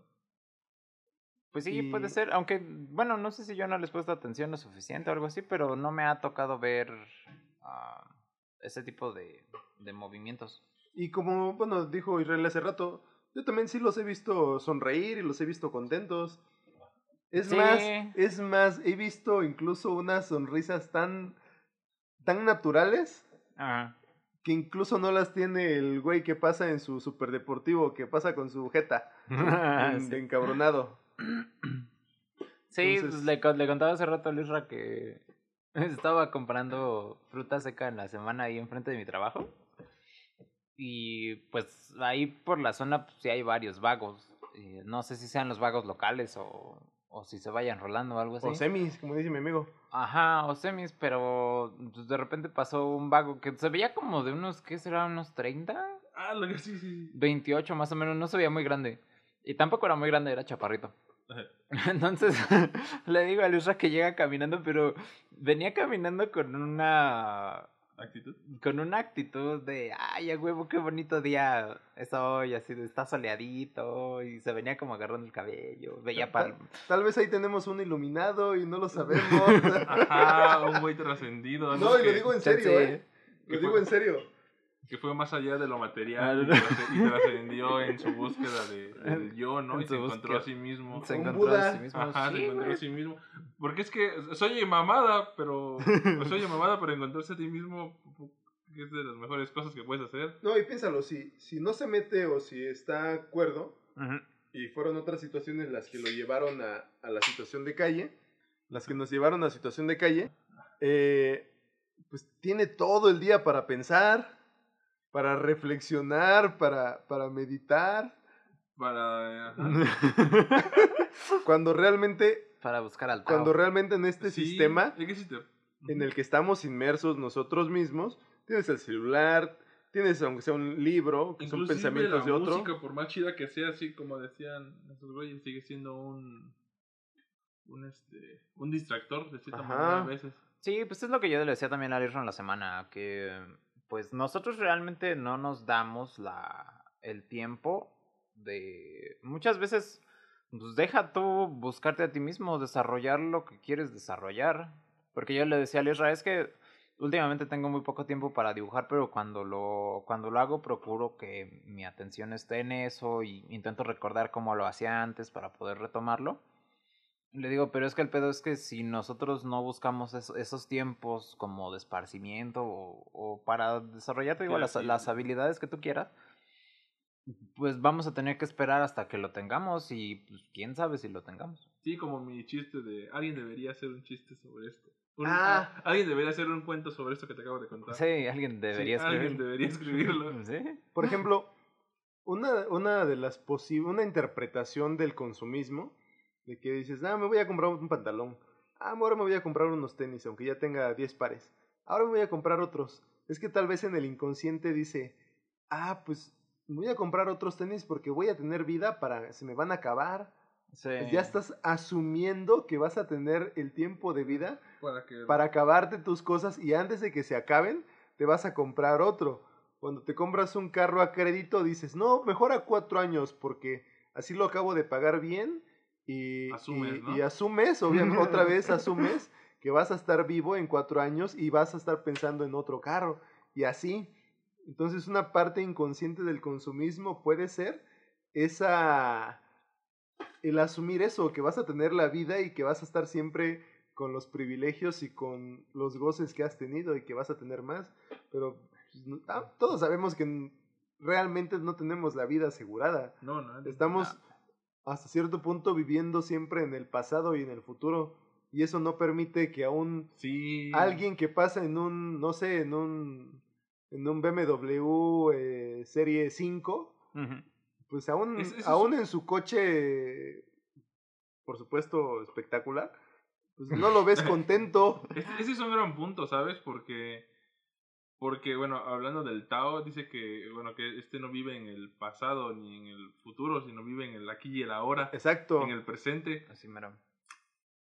Y pensándolo bien, una persona en situación de calle no también está viviendo en el aquí y en el ahora en su situación actual. Pues sí, porque sabe que después, o, bueno, no, lo sabemos. No, está indeterminado. No, tiene expectativas. Ajá, está indeterminado. Él no sabe si va a despertar. En el y lo que ya pasó, no. Y lo que ya pasó, pues muy probablemente, pues ya ni le interesa. Pero, pero bueno, ese es el principio por el cual, por ejemplo, en el, en, en el libro de Siddhartha, él se fue al ascetismo porque quería vivir, vivir el presente. Ajá, es vivir el presente, el aquí y el ahora. Y eso me lleva a nada más, nada más como como pura mención a... Ay, se me olvidó. Ah, Diógenes. ¿Qué? De Sinope. Diógenes, el, el filósofo griego. Ajá. Que se desprendió de todas sus de todas sus posesiones y que se dice por ahí que vive en un barril. No mames, neta. Ajá, hay una pintura de 1800 y algo donde está Diógenes en un barrilito que se desprendió de todas y era básicamente un vago. ¿Como el chavo del 8? Ajá. No mames, ¿el chavo del 8 era Diógenes? Algo así. Como Demóstenes de, de Don Gato. sí, es cierto. Así, Pero Diógenes, ajá, que se desprendió de todos sus bienes y dijo, a la verga. Y básicamente, trasplantándolo, pues era un vago que vivía en un barril, güey. Suponiendo que vivía en un barril, ¿no? Era un cínico que se Ay, qué pedo. Ajá. Qué tosco. Pero entonces técnicamente sí se puede decir que pues, sí viven en el aquí y el ahora y como dicen, el no tener todo lo que nosotros consideramos como una ventaja, celular, computadoras, internet, pues sí te da mucho tiempo en qué pensar, ¿no? Sí.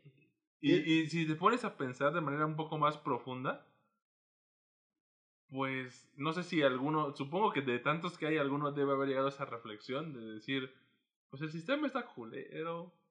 Yo ya me salí y vivo muy bien. Pues sí, tal vez alguno. Alguno por ahí debe haber dicho, no, ¿para qué regresaría? ¿Por qué querría regresar a ir a, a, a cumplir una jornada laboral de ocho horas? Y transportarme tres o cuatro, tres o dos horas a la esclavitud moderna. Ajá, ¿por qué que me ah, gustaría regresar a eso? A que alguien me esté gritando, gritoneando, ordenando. Quería regresar a mi casa, a pegarle a mi vieja. Ajá, ¿por qué quería regresar con esas personas que probablemente ni me quieren? Y que yo ni las quiero. Y yo tampoco las quiero. Aquí estoy bien, estoy al puro pedo. No tengo familia, tal vez, bueno, podría ser, ¿no? Que no tenga familia ni nada, pero vive bien. Pues, pues sí, vive en el presente. En el presente. No se preocupa por el futuro porque pues no sabe qué viene y no se preocupa por el pasado porque pues, eh. ya, pasó. Lo que haya pasado ya se lo ah. por su puta madre. hablando, hablando exactamente de la de mm, cómo lo planteamos ahorita entre vivir el presente, es que estoy tengo una concepción de lo que es el tiempo. Por eso lo dejamos para el podcast del tiempo. Sí, pero está chingona, les va, les va a encantar esa. ¿La del tiempo? Ajá, Voy a neta, les va a encantar. Sí, no, no lo dudo. Y. No, pero te digo, o sea, sí tiene mucho sentido, ¿no? O sea, sí tiene. Con menos obligaciones tienes más tiempo para pensar en, en, tus cosas. Y lo que dice Lela, o sea, sí tienes más tiempo para desarrollar tus habilidades. O lo que quieras. Aparte creo que cuando no tienes nada más que preocuparte que por sobrevivir este día, como que inherentemente tienes que llegar a eso, ¿no? Porque, por ejemplo, yo no me imagino sin tener nada que hacer un día completo, pero también sin tener acceso, por ejemplo, a internet o libros o, teléfono o música. ¿Qué es lo que haría? Porque esos güeyes estás de acuerdo que no tienen acceso a este tipo de cosas. ¿No? O sea, yo me refiero a, no sé si me aburriría tan cabrón que empezaría a pensar mamadas. Es que cuando, es que es lo que dicen que el aburrimiento es un proceso necesario. La ociosidad. Porque te lleva a... ¿Conocerte? ¿A, interiorizar? no a conocerte, sino a, a, pensar mamadas. Eh, la, la, razón es a pensar mamadas. pensar mamadas, pero y pensar esas mamadas te lleva a crear o a hacer a crear creatividad. crear cosas. Sí, güey, pero a ver, abúrrete así diario. Ajá. Pero, pero es que eso es una ventaja que, yo, por ejemplo, Yo no podría aburrirme diario porque siempre tengo algo que hacer. Sí, está cabrón. Ah, sí. O sea, me aburro los fines de semana, más o menos. Ah. Que es cuando, suponiendo que no tenga trabajo, que no sea de mi trabajo, sino de, de otras cosas que hago digo, bueno, si no tengo nada que hacer, me aburro y entonces eso me lleva a, a escribir cositas o, o, a, o a incluso escribir sobre mí mismo, porque si lo hago así de, ah, ah no es cierto, pero claro que sí, ahí están mis apuntes. Ah, no, yo no veo nada. ¿Quieres, ¿qué quieres, quieres ver? Ah, los Ay, yo creo que eran historias de terror. No. no, no tiene talento. O la para Rosa las de Guadalupe. terror. No. no, pero entonces sí te lleva a, a un proceso creativo, ¿no? Pero si siempre estás ocupado, si siempre estás pensando en, en alguna... No, y, y estás tan cansado que prefieres dormirte, por ejemplo. Yo ha habido época- eh, etapas de mi vida en la que, neta, aunque tenga la comida ahí, o es más, aunque compre la comida, pase a comprar cena, me duermo antes de cenar, me he dormido antes de cenar por el cansancio. Ah, sí, me consta, yo lo he visto. Sí, No, y es que sí te pasa. Pues, también, o sea, puede que nosotros no tengamos un trabajo físico tan demandante, pero pues, estar pensando pendejadas y cómo arreglas O aquí, cómo arreglas allá, o lidiando con pendejos. Así, Eso, pues, a veces, cansa. eso.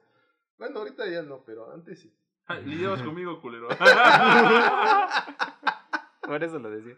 Por eso, dilo de frente, no pasa nada. Se dice y no pasa nada, chino. Es más, se tenía que decir y se dijo. Ay, qué cagados. Sí, pero bueno. Sí, ese proceso te lleva. Digo, de cierta manera. De ahí, de ahí creo que de ahí que venga mi. Mi reflexión sobre la. El, el, el homeless que, que, que veía en el metro Porque si decías que ese canal no tiene obligaciones. Simplemente se queda ahí. Lo la- envidiaste. Lo envidié. Lo envidié por un momento, sí, esa es la, esa es la palabra, lo envidié. Dije, estaría chingón estar ahí acostado, Sí. sin tener que ir a ningún lado, simplemente estar ahí tirado. Y...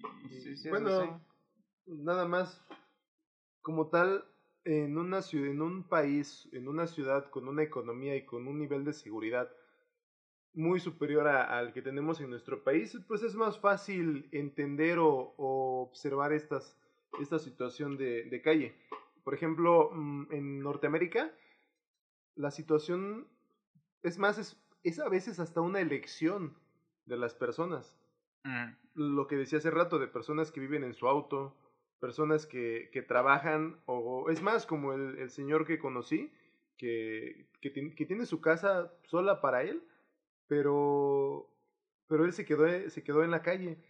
Eh, ahí hubo un, un trastorno, un, un impacto, un shock, eh, que tal vez lo llevó a eso, pero, pero hay, hay personas que, por ejemplo, leía el caso de, de estudiantes en Alemania, en Hamburgo, que obviamente no, no sé la situación, pero sí sé que, estudian, por ejemplo, que trabajan y que no tienen dónde dormir, que a veces se quedan en, en casas, de, en el sofá de, de un amigo, de sus amigos, y que a veces se quedan en, en una banca. Claro, no tienen los problemas de inseguridad que, que hay aquí.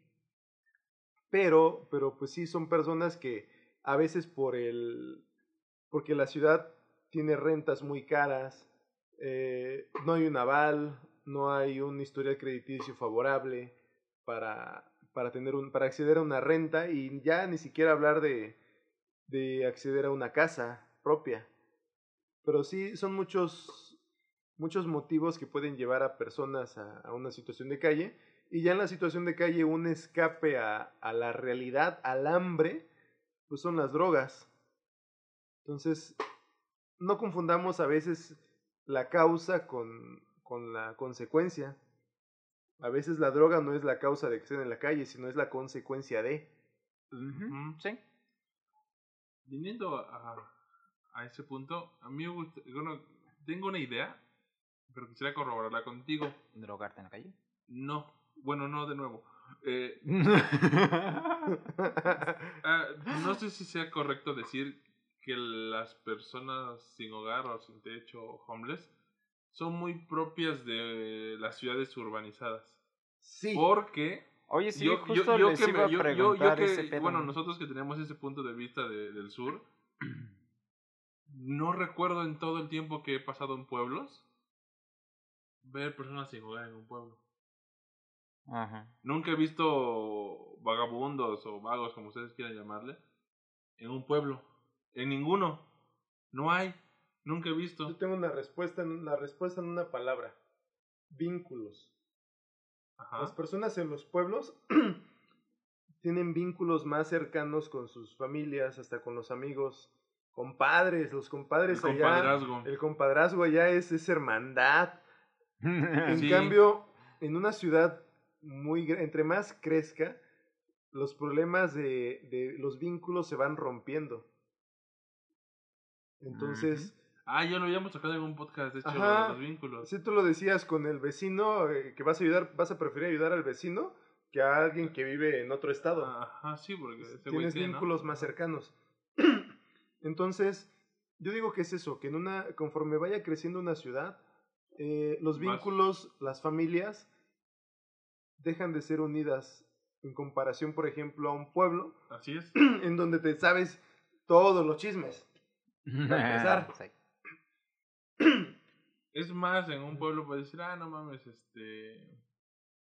eh, se enteran de todo, sí, tienes razón, se enteran de todo. Y, por supuesto que no es general, aquí en la Ciudad de México hay, hay familias que son muy unidas, yo, yo tengo una grata experiencia en eso, pero, pero pues no todos. o sea. No, así es más complicado. Tienes razón. Aparte, supongo que también obedece a que en la ciudad la vida es más salvaje, ¿no? Sí, Sí, es mucho cagado, más agresiva. Es... O sea, no salvaje en el hecho de que pues, vives en los árboles Sí, y la chingada, ¿no? O sea, es otro tipo de salvajismo. Es, jungla más de- bien jungla agresiva. de concreto. Ajá, Como la canción de con los árboles rosas, ¿no? de concreto. La de Welcome to the Jungla. Welcome to the jungle. Sí, oye, pero entonces me estás diciendo que la loquita del mercado zonal tenía casa. no, es que, bueno, yo vivo en una ciudad, es la ciudad de Oaxaca. Ajá. Vivías. Vivía en una ciudad, en la ciudad de Oaxaca. Es, es pequeñita, pero en mi experiencia de, del tiempo que he ido a, a pueblos, o a los pueblos de mis abuelos, o a, o, o a otros pueblos, Ajá. nunca he visto, nunca, nunca he visto en realidad a, a personas sin hogar. Por lo mismo que dice el chino, es una muy buena respuesta de que los vínculos en una, en comunidades más pequeñas, pues se dan, es- son más, son más fuertes, entonces si de repente le va mal al compadre o a la comadre, o pues siempre va a haber como un lugar ahí para que agarren, ¿no? O- Y ojo, a veces esos vínculos hacen que hasta, que hasta se maten entre familias. Ajá. Pero Ah, siempre sí, hay de como, siempre Sí, hay un lugar como como, la gravedad. como para, ah, pues an- anda mal, pues hay que desear ahí en la casita esa que tenemos allá. Y no hay tanto, hay un apoyo, hay, más, hay un poco más de fraternidad, ¿no? Exacto. Esa es la palabra. fraternidad. Fraternidad, ajá. Y Órale. la de la loquita del zonal, que bueno, que así le llaman, pues, pues vive en una ciudad, al fin de cuentas. Nadie sabe de dónde viene, solamente que siempre se va a parar al mercado zonal. Todos Ah, días. ok, nadie sabe de dónde viene ni a dónde va. No, y también hay una carga social. Imagínate que va en un pueblo. Ay, ¿qué iba a decir la gente que yo abandoné a mi primo, A mi hermano. a mi hermano, que yo lo dejé y, y no lo ayudé? El que dirán. Porque todo es el pueblo fuerte. lo sabe. Es más, los pueblos vecinos. se Se van a enterar. Se enteran, no, ese güey es un culero, dejó a su familia. Dejó a su hermano abandonó". morir Hijo solo de ahí. su pinche madre. Y aquí en la ciudad, ¿quién se va a enterar? ¿Quién? Por eso, ajá. ¿Quién sabe? Del enterar? vecino ya. O sea, conoces y, y a, a veces las personas con las que más confianza fuera de tu círculo familiar tienes, pues son personas que viven a uno, dos horas, tres horas. Ajá, es como que, "Eh, no pasa nada. De aquí a que se entere. Aquí, ¿cuántos, Ajá. ¿cuántos conocen a todos los que viven en su cuadra? Yo no conozco a los que viven en mi edificio. Tengo la teoría de que vivo solo en este edificio. en cambio, en un pueblo ¿no? te lo sabes. En un pueblo te, sa- te sabes a las personas que viven en toda la calle prácticamente. Sí, en la todo el pueblo. colonia. Sí. No sé, creo que tú nunca lo has experimentado, pero créeme, en un pueblo saben todo de todo. No, es que del pueblo de Cuautitlán, el pueblo del Estado de México, neta, no es así, güey. No es el mismo Güey, pueblo. o sea, No, El- no, el no, es, pueblo- no es ese tipo de pueblo- chido que ustedes dicen. El pueblo es tan pueblo Ajá. que cuando yo iba a la, a la prepa, Ajá. solo como anécdota, eh, eh, iba a un pueblo que se llamaba Etla. Es un pueblo que hace quesos, bueno, y pan. ¿Ah, Muy sí? chido. Mi bisabuela, que todavía vivía, Ah, vivía unos pueblos más para allá. Y se enteró de que yo andaba con una muchachita, nunca supe quién era la muchachita. Y le contó a mi abuela, así de cabrón era, era estaba como a seis pueblos de distancia, y se enteró. Y yo nunca supe quién, con quién andaba saliendo yo. pero, o sea, así. Me lo, hubieran, me lo hubieran presentado. Pero, ajá, pero me dijeron de que me vieron con, con una muchacha. Y, y dije, verga, estoy como muchos pueblos de distancia. Sí, yo, yo sí lo hubiera creído, porque, o sea, no es como que tú seas el estereotipo de oaxaqueño normal, güey. Tú eres. eres otra cosa. Es muy peculiar. sí, o sea. Encima sí, yo tengo la teoría de que eres dos oaxaqueños chiquitos, como esos, como cuando en las caricaturas son tres niñitos este, que se ponen una gabardina. Son, soy dos oaxaqueños. Dos oaxaqueños con un suéter nada más amarrado. Para que se den una idea, en mi pueblo, cuando alguien, alguien fallece, basta con anunciarlo en dos iglesias. Así, literal, eh, lo, lo vocean prácticamente. Ajá. Y ya, con eso. Va, va, se entera todo el pueblo. Madres. Lo, lo anuncian en las mañanas o en las tardes. Eh, la familia tal los invita al novenario de misas y rezos de tal familia. Y siempre el comentario es, ay, que se murió don... Póngale nombre genérico. Eh, sí, don Se murió don genérico. Don genérico. que era, ah, sí, el primo de tal, ¿no? De, de Pedro. Ajá. El Pedro, y, y, en el pueblo de mi abuela es muy, ah, el del barrio de la arena, ¿no? O sea, no es la aldea. Es no mames, la ¿qué pedo? Es que era la no, arena. tiene Ajá. sentido, de, es Ajá. uno de los orígenes de los apellidos. Eh, Francisco Campos, alguien que vivía en el campo. Ajá, Torres, alguien que vivía, por, por tal Torres. Torres. Sí existe el apellido Arenas también. Arenas, Arenas, o sea, el barrio es, es de la uno, arena. Es uno de los orígenes de el los barrio apellidos. de la arena. ¿Y no tenías una banda como la de Naruto?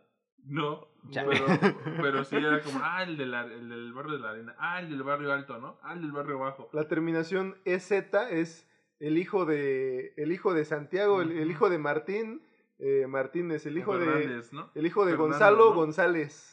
Fernando, Fernando. Ah, Fernández, el hijo de, Fer de Don Fernando. Entonces sí, es como, ah, sí, el del barrio de la arena, porque ese es el barrio más citado ahí donde era la casa de mis bisabuela, ¿no? Ajá. Ah, el del barrio tal, el del barrio de, ah, sí.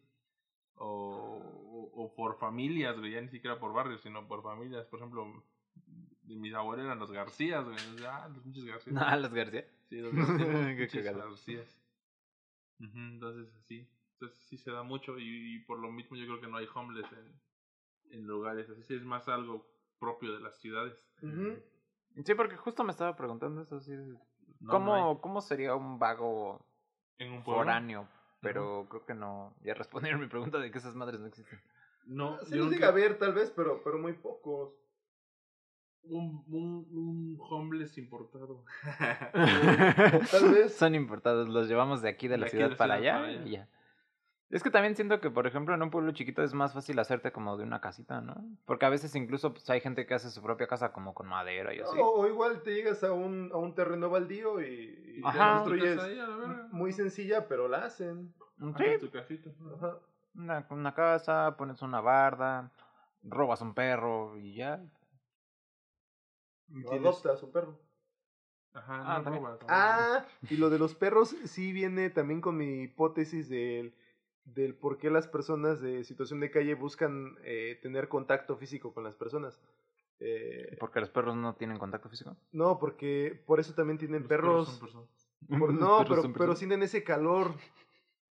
Tal vez ya no humano, pero sí de un ser con vida.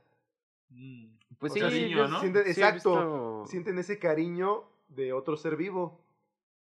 Y Pues por eso también hay tantas imágenes o tantos videos de personas de, de en situación de calle que abrazan y... Bueno, naturalmente lo hacemos. O sea, Como la imagen que les puse en el grupo de, de, de un güey bien este, puteado que dice: Suéltame con los lobos y acabaré siendo el líder de la humanidad. y es un y es un vago con un chico de perros, sí. Un chico de. Así caminando así enfrente, enfrente de ellos, güey. Ajá. Sí, pues sí, sí, es muy común. Creo que por ahí también por el trabajo. Hay un señor, no sé si sea homeless o si sea semi, como les dices, pero es bien cagado ese señor porque tiene dos perros y según yo uno es la mamá del otro. Entonces, tengo entendido que los, los ha criado desde que pues, son, son cachorritos y, o sea, los tiene bien amaestrados, o sea, se pone a jugar con ellos y les dice, no, no muerdas aquí, o vente para acá, o siéntate y así. Y los perros le responden. Y ese güey veo que... más entrenados que los perros que yo he tenido. Sí, sí, la neta no, no sé cómo chingados lo hizo, pero, o sea, de que encontró el modo, encontró el modo. Y, te digo, esta persona a veces duerme como enfrente de, de unos locales que hay ahí sobre la calle, porque son locales de esos que tienen como un toldo un poquito más amplio, entonces sí te cubren de la lluvia bien chido. Y a veces saca su colchoneta y en su colchoneta veo que se mete con los perros y se acuesta con sus perritos. Pues Mm, ves que siempre hay mucho que se queda, ¿no? Ya después los escucho y digo, ay, aquí hubiera dicho esto. sí, ya cuando nos Ya escuchamos. cuando me escucho a mí sí, mismo digo, sí, oh, cagué". aquí la cagué. Sí. Ah, es pulirlo y como dicen por ahí, ah, dio para hacer muchos mal para hacer uno bien, pero ya agarrando haciendo uno bien, ya. De ahí vamos para adelante. sí. Sí, lo, bueno, lo malo es que todavía no llega el, el que hacemos bien. El tiempo tiene que ser el bueno. El del tiempo. del güey, tiempo. No mames, el del tiempo. Eso y Ah, un nuevo micrófono para que no esté así pegando como. Como vago. Ah, no, no como dando rimones como al vago. Ajá. Pues bueno, ¿puedo pasar a las recomendaciones? Sí, eh, pasemos a las recomendaciones. Vale, yo estuve pensando en mi recomendación toda la semana. ¿Qué pedo? No, no es cierto. Déjame adivinar, Siddhartha. No, como. No, ese no, ese es de la vida. Como- Y de los vagos. y de los vagos. No, no es cierto. Bueno, yo mi recomendación audiovisual es Bee and the Puppy Cat. Porque está bien chida. Era, tenía que decir. Es que no veo, no veo muchas cosas últimamente. No veo series. Y mm, tampoco películas. Entonces, de repente me da por ver algunas cosas. Y me acordé de. Me, me apareció ahí de Atomo Network. Una página de, de YouTube. Canal. Y dice Bee and the Puppy Cat completa. Y vi que nada más era una hora. Y la vi. Es una caricatura No, eso está bien buena esa madre. de una niñita que se llama Bee, o se le dicen Bee, que es como abeja. Y Puppy Cat, que es un pinche gato bien chido, güey. Pero se supone que es como un gato que parece perro, ¿no? Es como un gato humano raro. Algo así lo entiendo porque ves que en el primer capítulo aparece ese güey y le dice, eres un gato... Pero hueles a perro. perro. y la agarra así. Pero, ajá, pero hueles lo a huele y lo perro. huele, güey. Ajá. Está bien bonito ese. Bien, dura una hora, güey. Toda la serie. Está, está muy chida. No mames, sí es hermosa esa madre. Está muy bonita, güey. Vas. Ay, eh, pues ya que es acorde a, esto, Pues no en busca de la en busca de la felicidad, es que tampoco he visto películas nuevas. Es hermosa esa película. En busca de la felicidad, la famosísima Más- la película. famosísima- Famosísima película. Con el famosísimo Will Smith. Ya que está de moda Está Will de moda, Smith, está de moda Will ya Smith. que, ya que está de moda el meme, hablando de sacó- Will sacó un Smith, video, ¿no? Diciendo que tu felicidad no depende de una persona, depende de ti. y luego salen lo de cuando No, habla de su salieron los memes de cuando le pusieron los cuernos y después se sacó un video él diciendo que no, tu felicidad depende de ti, no de nadie. Y así. Ah, oh, ojo, Pues aquí es que sí, pero... no le pusieron los cuernos, ya se habían, no lo habían formalizado con el divorcio, pero ya estaban separados. Además, ese cabrón anduvo, dicen ahí con, con Margot Robbie. ¿Y qué? O sea, es- no es como que se haga la víctima en los memes, no, pero, pero bueno. la, la sociedad lo estigmatiza así. Ajá, pero bueno. O sea, es, es Will Smith, güey. ¿Cuántas mujeres no tiene detrás? O sea, Sí, la neta derrite pantuflas. o Me sea, derrite claro. pantuflas y no es como que, ay, pobrecito, se quedó solo. No mames, ha de tener. Era, y también derri- ¿cómo derrite, derritía pantuflas? Sí, derrite pantuflas. Heterosexuales antes de que saliera Jason Momoa con los memes, No mames, no hay pantuflas heterosexuales. ¿No? No. Ah, entonces comprendí mal el de la palabra. Bueno, el punto es, el punto es, en esa película, pues sí, también eso pasa en la realidad. Hay personas que se caen y les cuesta un pedo regresar de la calle. Y ese güey, pues estuvo viendo en la calle Sí, no mames. y con hijo. O sea, realmente eso sí pasa. Nada más que, claro, ahí pues un final feliz propio de, de película de... De película de Hollywood. Ajá, pero, pero eso sí pasa. Muy motivador, la neta, muy motivador. Buenísima película, debió haber... Ahí sí debió haber ganado.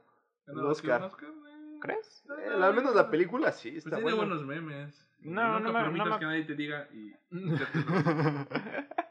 no me acuerdo contra quién estaba compitiendo, la neta. No, ni yo. Pero bueno, está muy buena. Sí, sí, sí es una gran película. Ah, yo creo que, al menos con el audiovisual, no una película que tuviera algo que ver con vagos, más Ah. que Amores Perros. Ah, sí. y, este, ah, y la que ya hemos recomendado de Un Mundo Feliz.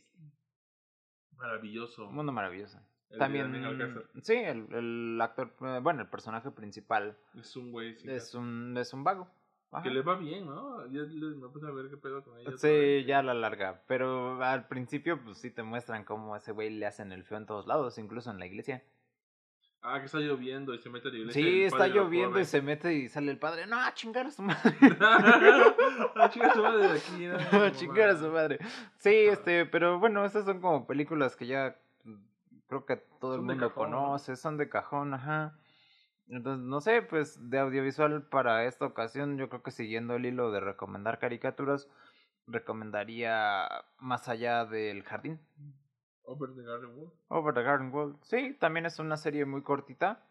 De Ah, unos morritos. También está pasada de verga. Es una serie muy cortita de unos morritos que son hermanos y de repente empiezan a caminar en el bosque y se pierden en él. De hecho, aparecen ahí como un, como un sueño, diría el chino. No, no te cuentan, nada más están ahí. Sí, nada más Al están inicio ahí. siempre- Y al final ya entiendes por qué nada más están, están ahí, ¿no? Ah. Eh, es una muy buena serie porque explora los miedos que tienes cuando estás solo en el mundo, ¿no? Tal vez tiene un poquito que ver con lo que decían de que pues los vagos buscan estar como en grupitos para que pues tengan un poquito de seguridad. En este caso, pues, los morritos están juntos y de alguna manera pues, se dan seguridad mutuamente, pero pues eso no, no quita que no tengas miedos. ¿No? Y sobre todo, lo más importante, el miedo a lo desconocido. Ah, sí. Sí. Está bien cabrón ese. De hecho, se llama el. El monstruo el se monstruo llama de lo Unknown. descon de unknown. De Unknown, ajá. Sí, lo Lo desconocido. desconocido. Ujú. Sí, esa sí, serie da miedo, sí da miedo lo desconocido. Y mira que ya hablamos del miedo. No, sí, sí da miedo lo que no conoces. Y sobre todo si eres tú mismo. Pues te tienes que conocer, vayan a terapia, terapia. muchachos. Ya. Ahora, hablando de los libros, Pero número uno. ah, yo creo que me quedo con Crimen y Castigo. Porque aunque no trata de una persona sin casa, trata de una persona en una condición precaria económicamente. El Mm, Raskolnikov. De Raskolnikov. El pinche Raskolnikov que quería estudiar, pero no tenía varo y Chale. se quedó sin estudiar y entonces quiso ir a robar y, y se le hizo fácil. La Vida es fácil. Básicamente es el resumen de Crimen y Castigo. Es una novela de Dostoyevsky. Está un poco larga, yo creo que sí. Si encuentran alguna buena edición sobre la leen, no les pesa mucho, pero si encuentran alguna como yo, me estaba acordando que tengo la edición que yo leí era como enorme de pasta dura, Sí, me acuerdo. que, que parecía la Biblia. Parece una Biblia. Grandotototota. sí. Pero, pues sí, esa es mi, mi recomendación: Crimen y Castigo de Fedor Dostoyevsky. Les va a tomar unos, unas semanitas a lo mejor. Fedor Dostoyevsky, alias unas- el Dostoyevsky. El Dostoyevsky. Mm, bueno, se me ocurre, ah, tocamos el tiempo del, digo, tocamos que los indigentes viven en el presente. Ajá. Ajá. Eh, la brevedad de la vida de Séneca. Ay, no Ay, mames, ¿has leído Seneca? perro. Eh, ¿No? No, sí, pero me no, contaron que no, está No, chido. Pero dijeron que estaba bien bueno. no, no, la verdad sí, y sí está muy bueno. De hecho, hasta cierto punto lo puedes ver como un sermón, Ajá. pero un sermón magistral. Porque es, es- te empieza a decir, no, pues es que la estás cagando, cómo los, los hombres desperdiciamos nuestra vida haciendo pendejadas, cómo esas mismas pendejadas las justificamos en cómo concebimos a nuestros dioses. O sea, ah, qué mamada. ¿Neta Sí. Sen- Seneca dice todo eso? Sí, o sea, por ejemplo, él hace la crítica de que le damos atribuciones de, por ejemplo, a Zeus, de ser un, un güey muy mujeriego, que se convertía en todo, bajaba y tenía relaciones, hijos con muchas mujeres, pero pues eso te da, eso daba, ¿Estatus? no, eso da cabida a que los hombres desperdicien su vida o, o anden en eso. Ah, me como explico? para querer emular el comportamiento Ah, de Dios. ya. Justificaba tu comportamiento. Validación. Exacto, Hijos, validación. Validación. Porque mi Dios lo hace, yo lo puedo hacer. ¿no? Entonces, o sea, sí hace muy buenas observaciones de, de cómo llevamos nuestra vida. Voy a empezar a malinfluenciar a las personas, a llevarlas por el mal camino. Y me voy, me voy a escudar en decir, Lucifer lo hace también. Pero no. ¿Así? ¿Qué si yo lo hago? Él lo hace más. Y él lo hizo, él lo hizo la primera vez y Es- le salió eso- bien chido. Esa parte lo dice que es el final, pero sí, eh, muy buen libro. Ok. Mm, yo como recomendación tenía uno en mente, pero la neta me acordé de otro libro de cuentos de la autora mexicana Cristina Pacheco. Mm, Se llama, es este, la neta es un libro muy chiquito, se llama Sopa de Letras. Pero no sé si seré yo o, o qué pasa con eso, pero me gusta mucho la manera como escribe. Siento que lo hace de una manera, pues ex- tal vez excesivamente amena y a veces demasiado emotiva. Y en este libro de cuentos, todos, todo ese compendio de cuentos es como de situaciones de gente en la precariedad, no, no son gente, digamos, de varo o gente, gente acomodada. El, el cuento en particular que me lleva a hacer esta recomendación es uno que creo que se llama Un metro más abajo. Y es de una doñita que vive en una casa que está como medio metro abajo de la banqueta.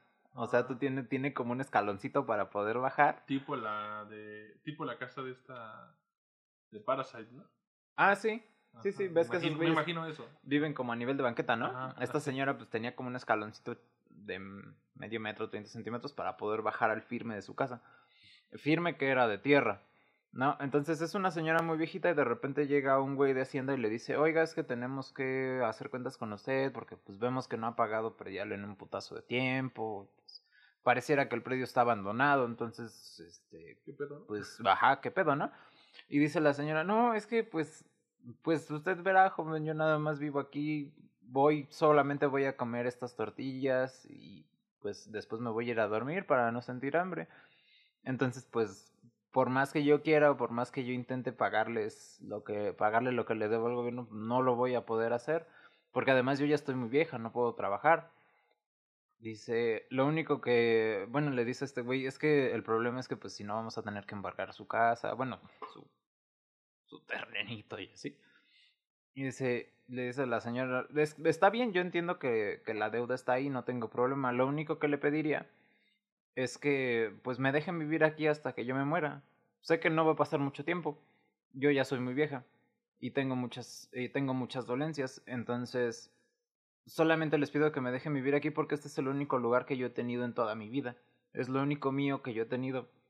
Y pues si ya de por sí vivo abajo del, del resto de la sociedad, pues no creo que tenga mucho que ver que ahora, cuando me muera, pues esté un metro más abajo. Está No cabrón. escucha bien duro ese pedo. Sí, güey, está Güey, cabrón. son cinco páginas. Son cinco Ah, sí páginas chiquitas, güey. Pero te lo explica Cristina, te lo cuenta de un modo que es neta, lo sientes, sientes el, el tirón en las entrañas de decir, no mames, es que es, es que es no tener nada, saber que no tienes nada y lo único que puedes hacer es pedir que no te quiten eh, pues, tu lugar en la tierra. Verga.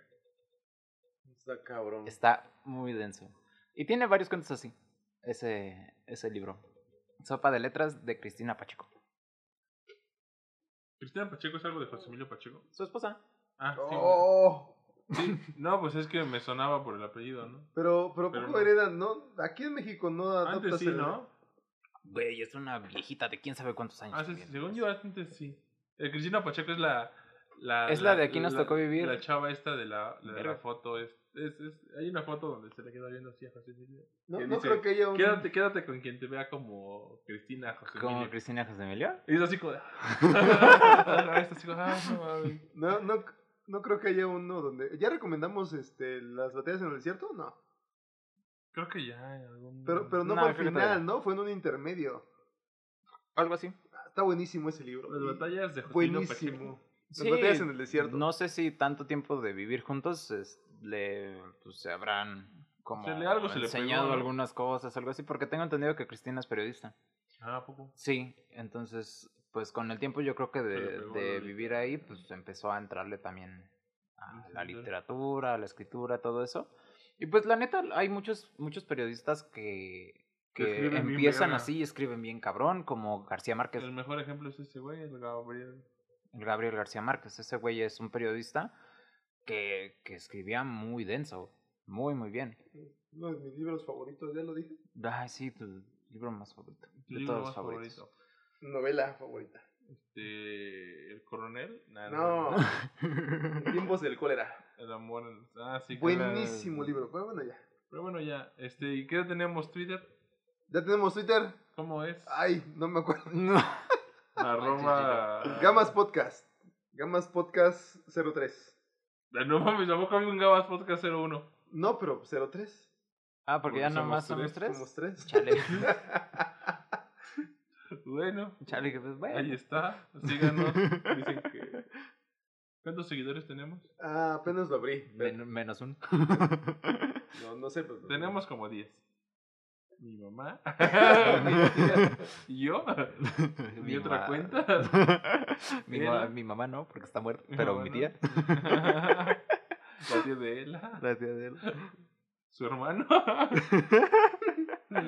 La novia de Chino. y ya. Y ya. Y conmigo somos Y 10. con eso. Pues bueno, ese Pues- fue Gracias. Gamas podcast número 8. Creo que sí. Algo así. eh, los vagos. No. La gente sin hogar. Homeless. No sé. Home, que es hogar, y les, que es hueso, y te gusta. Ah, no, ese es otro chiste, ¿no? No, qué pendejo, güey. Los- Ya, córtale. Ya estuvo. Bueno, Adiós. Se lo lavan.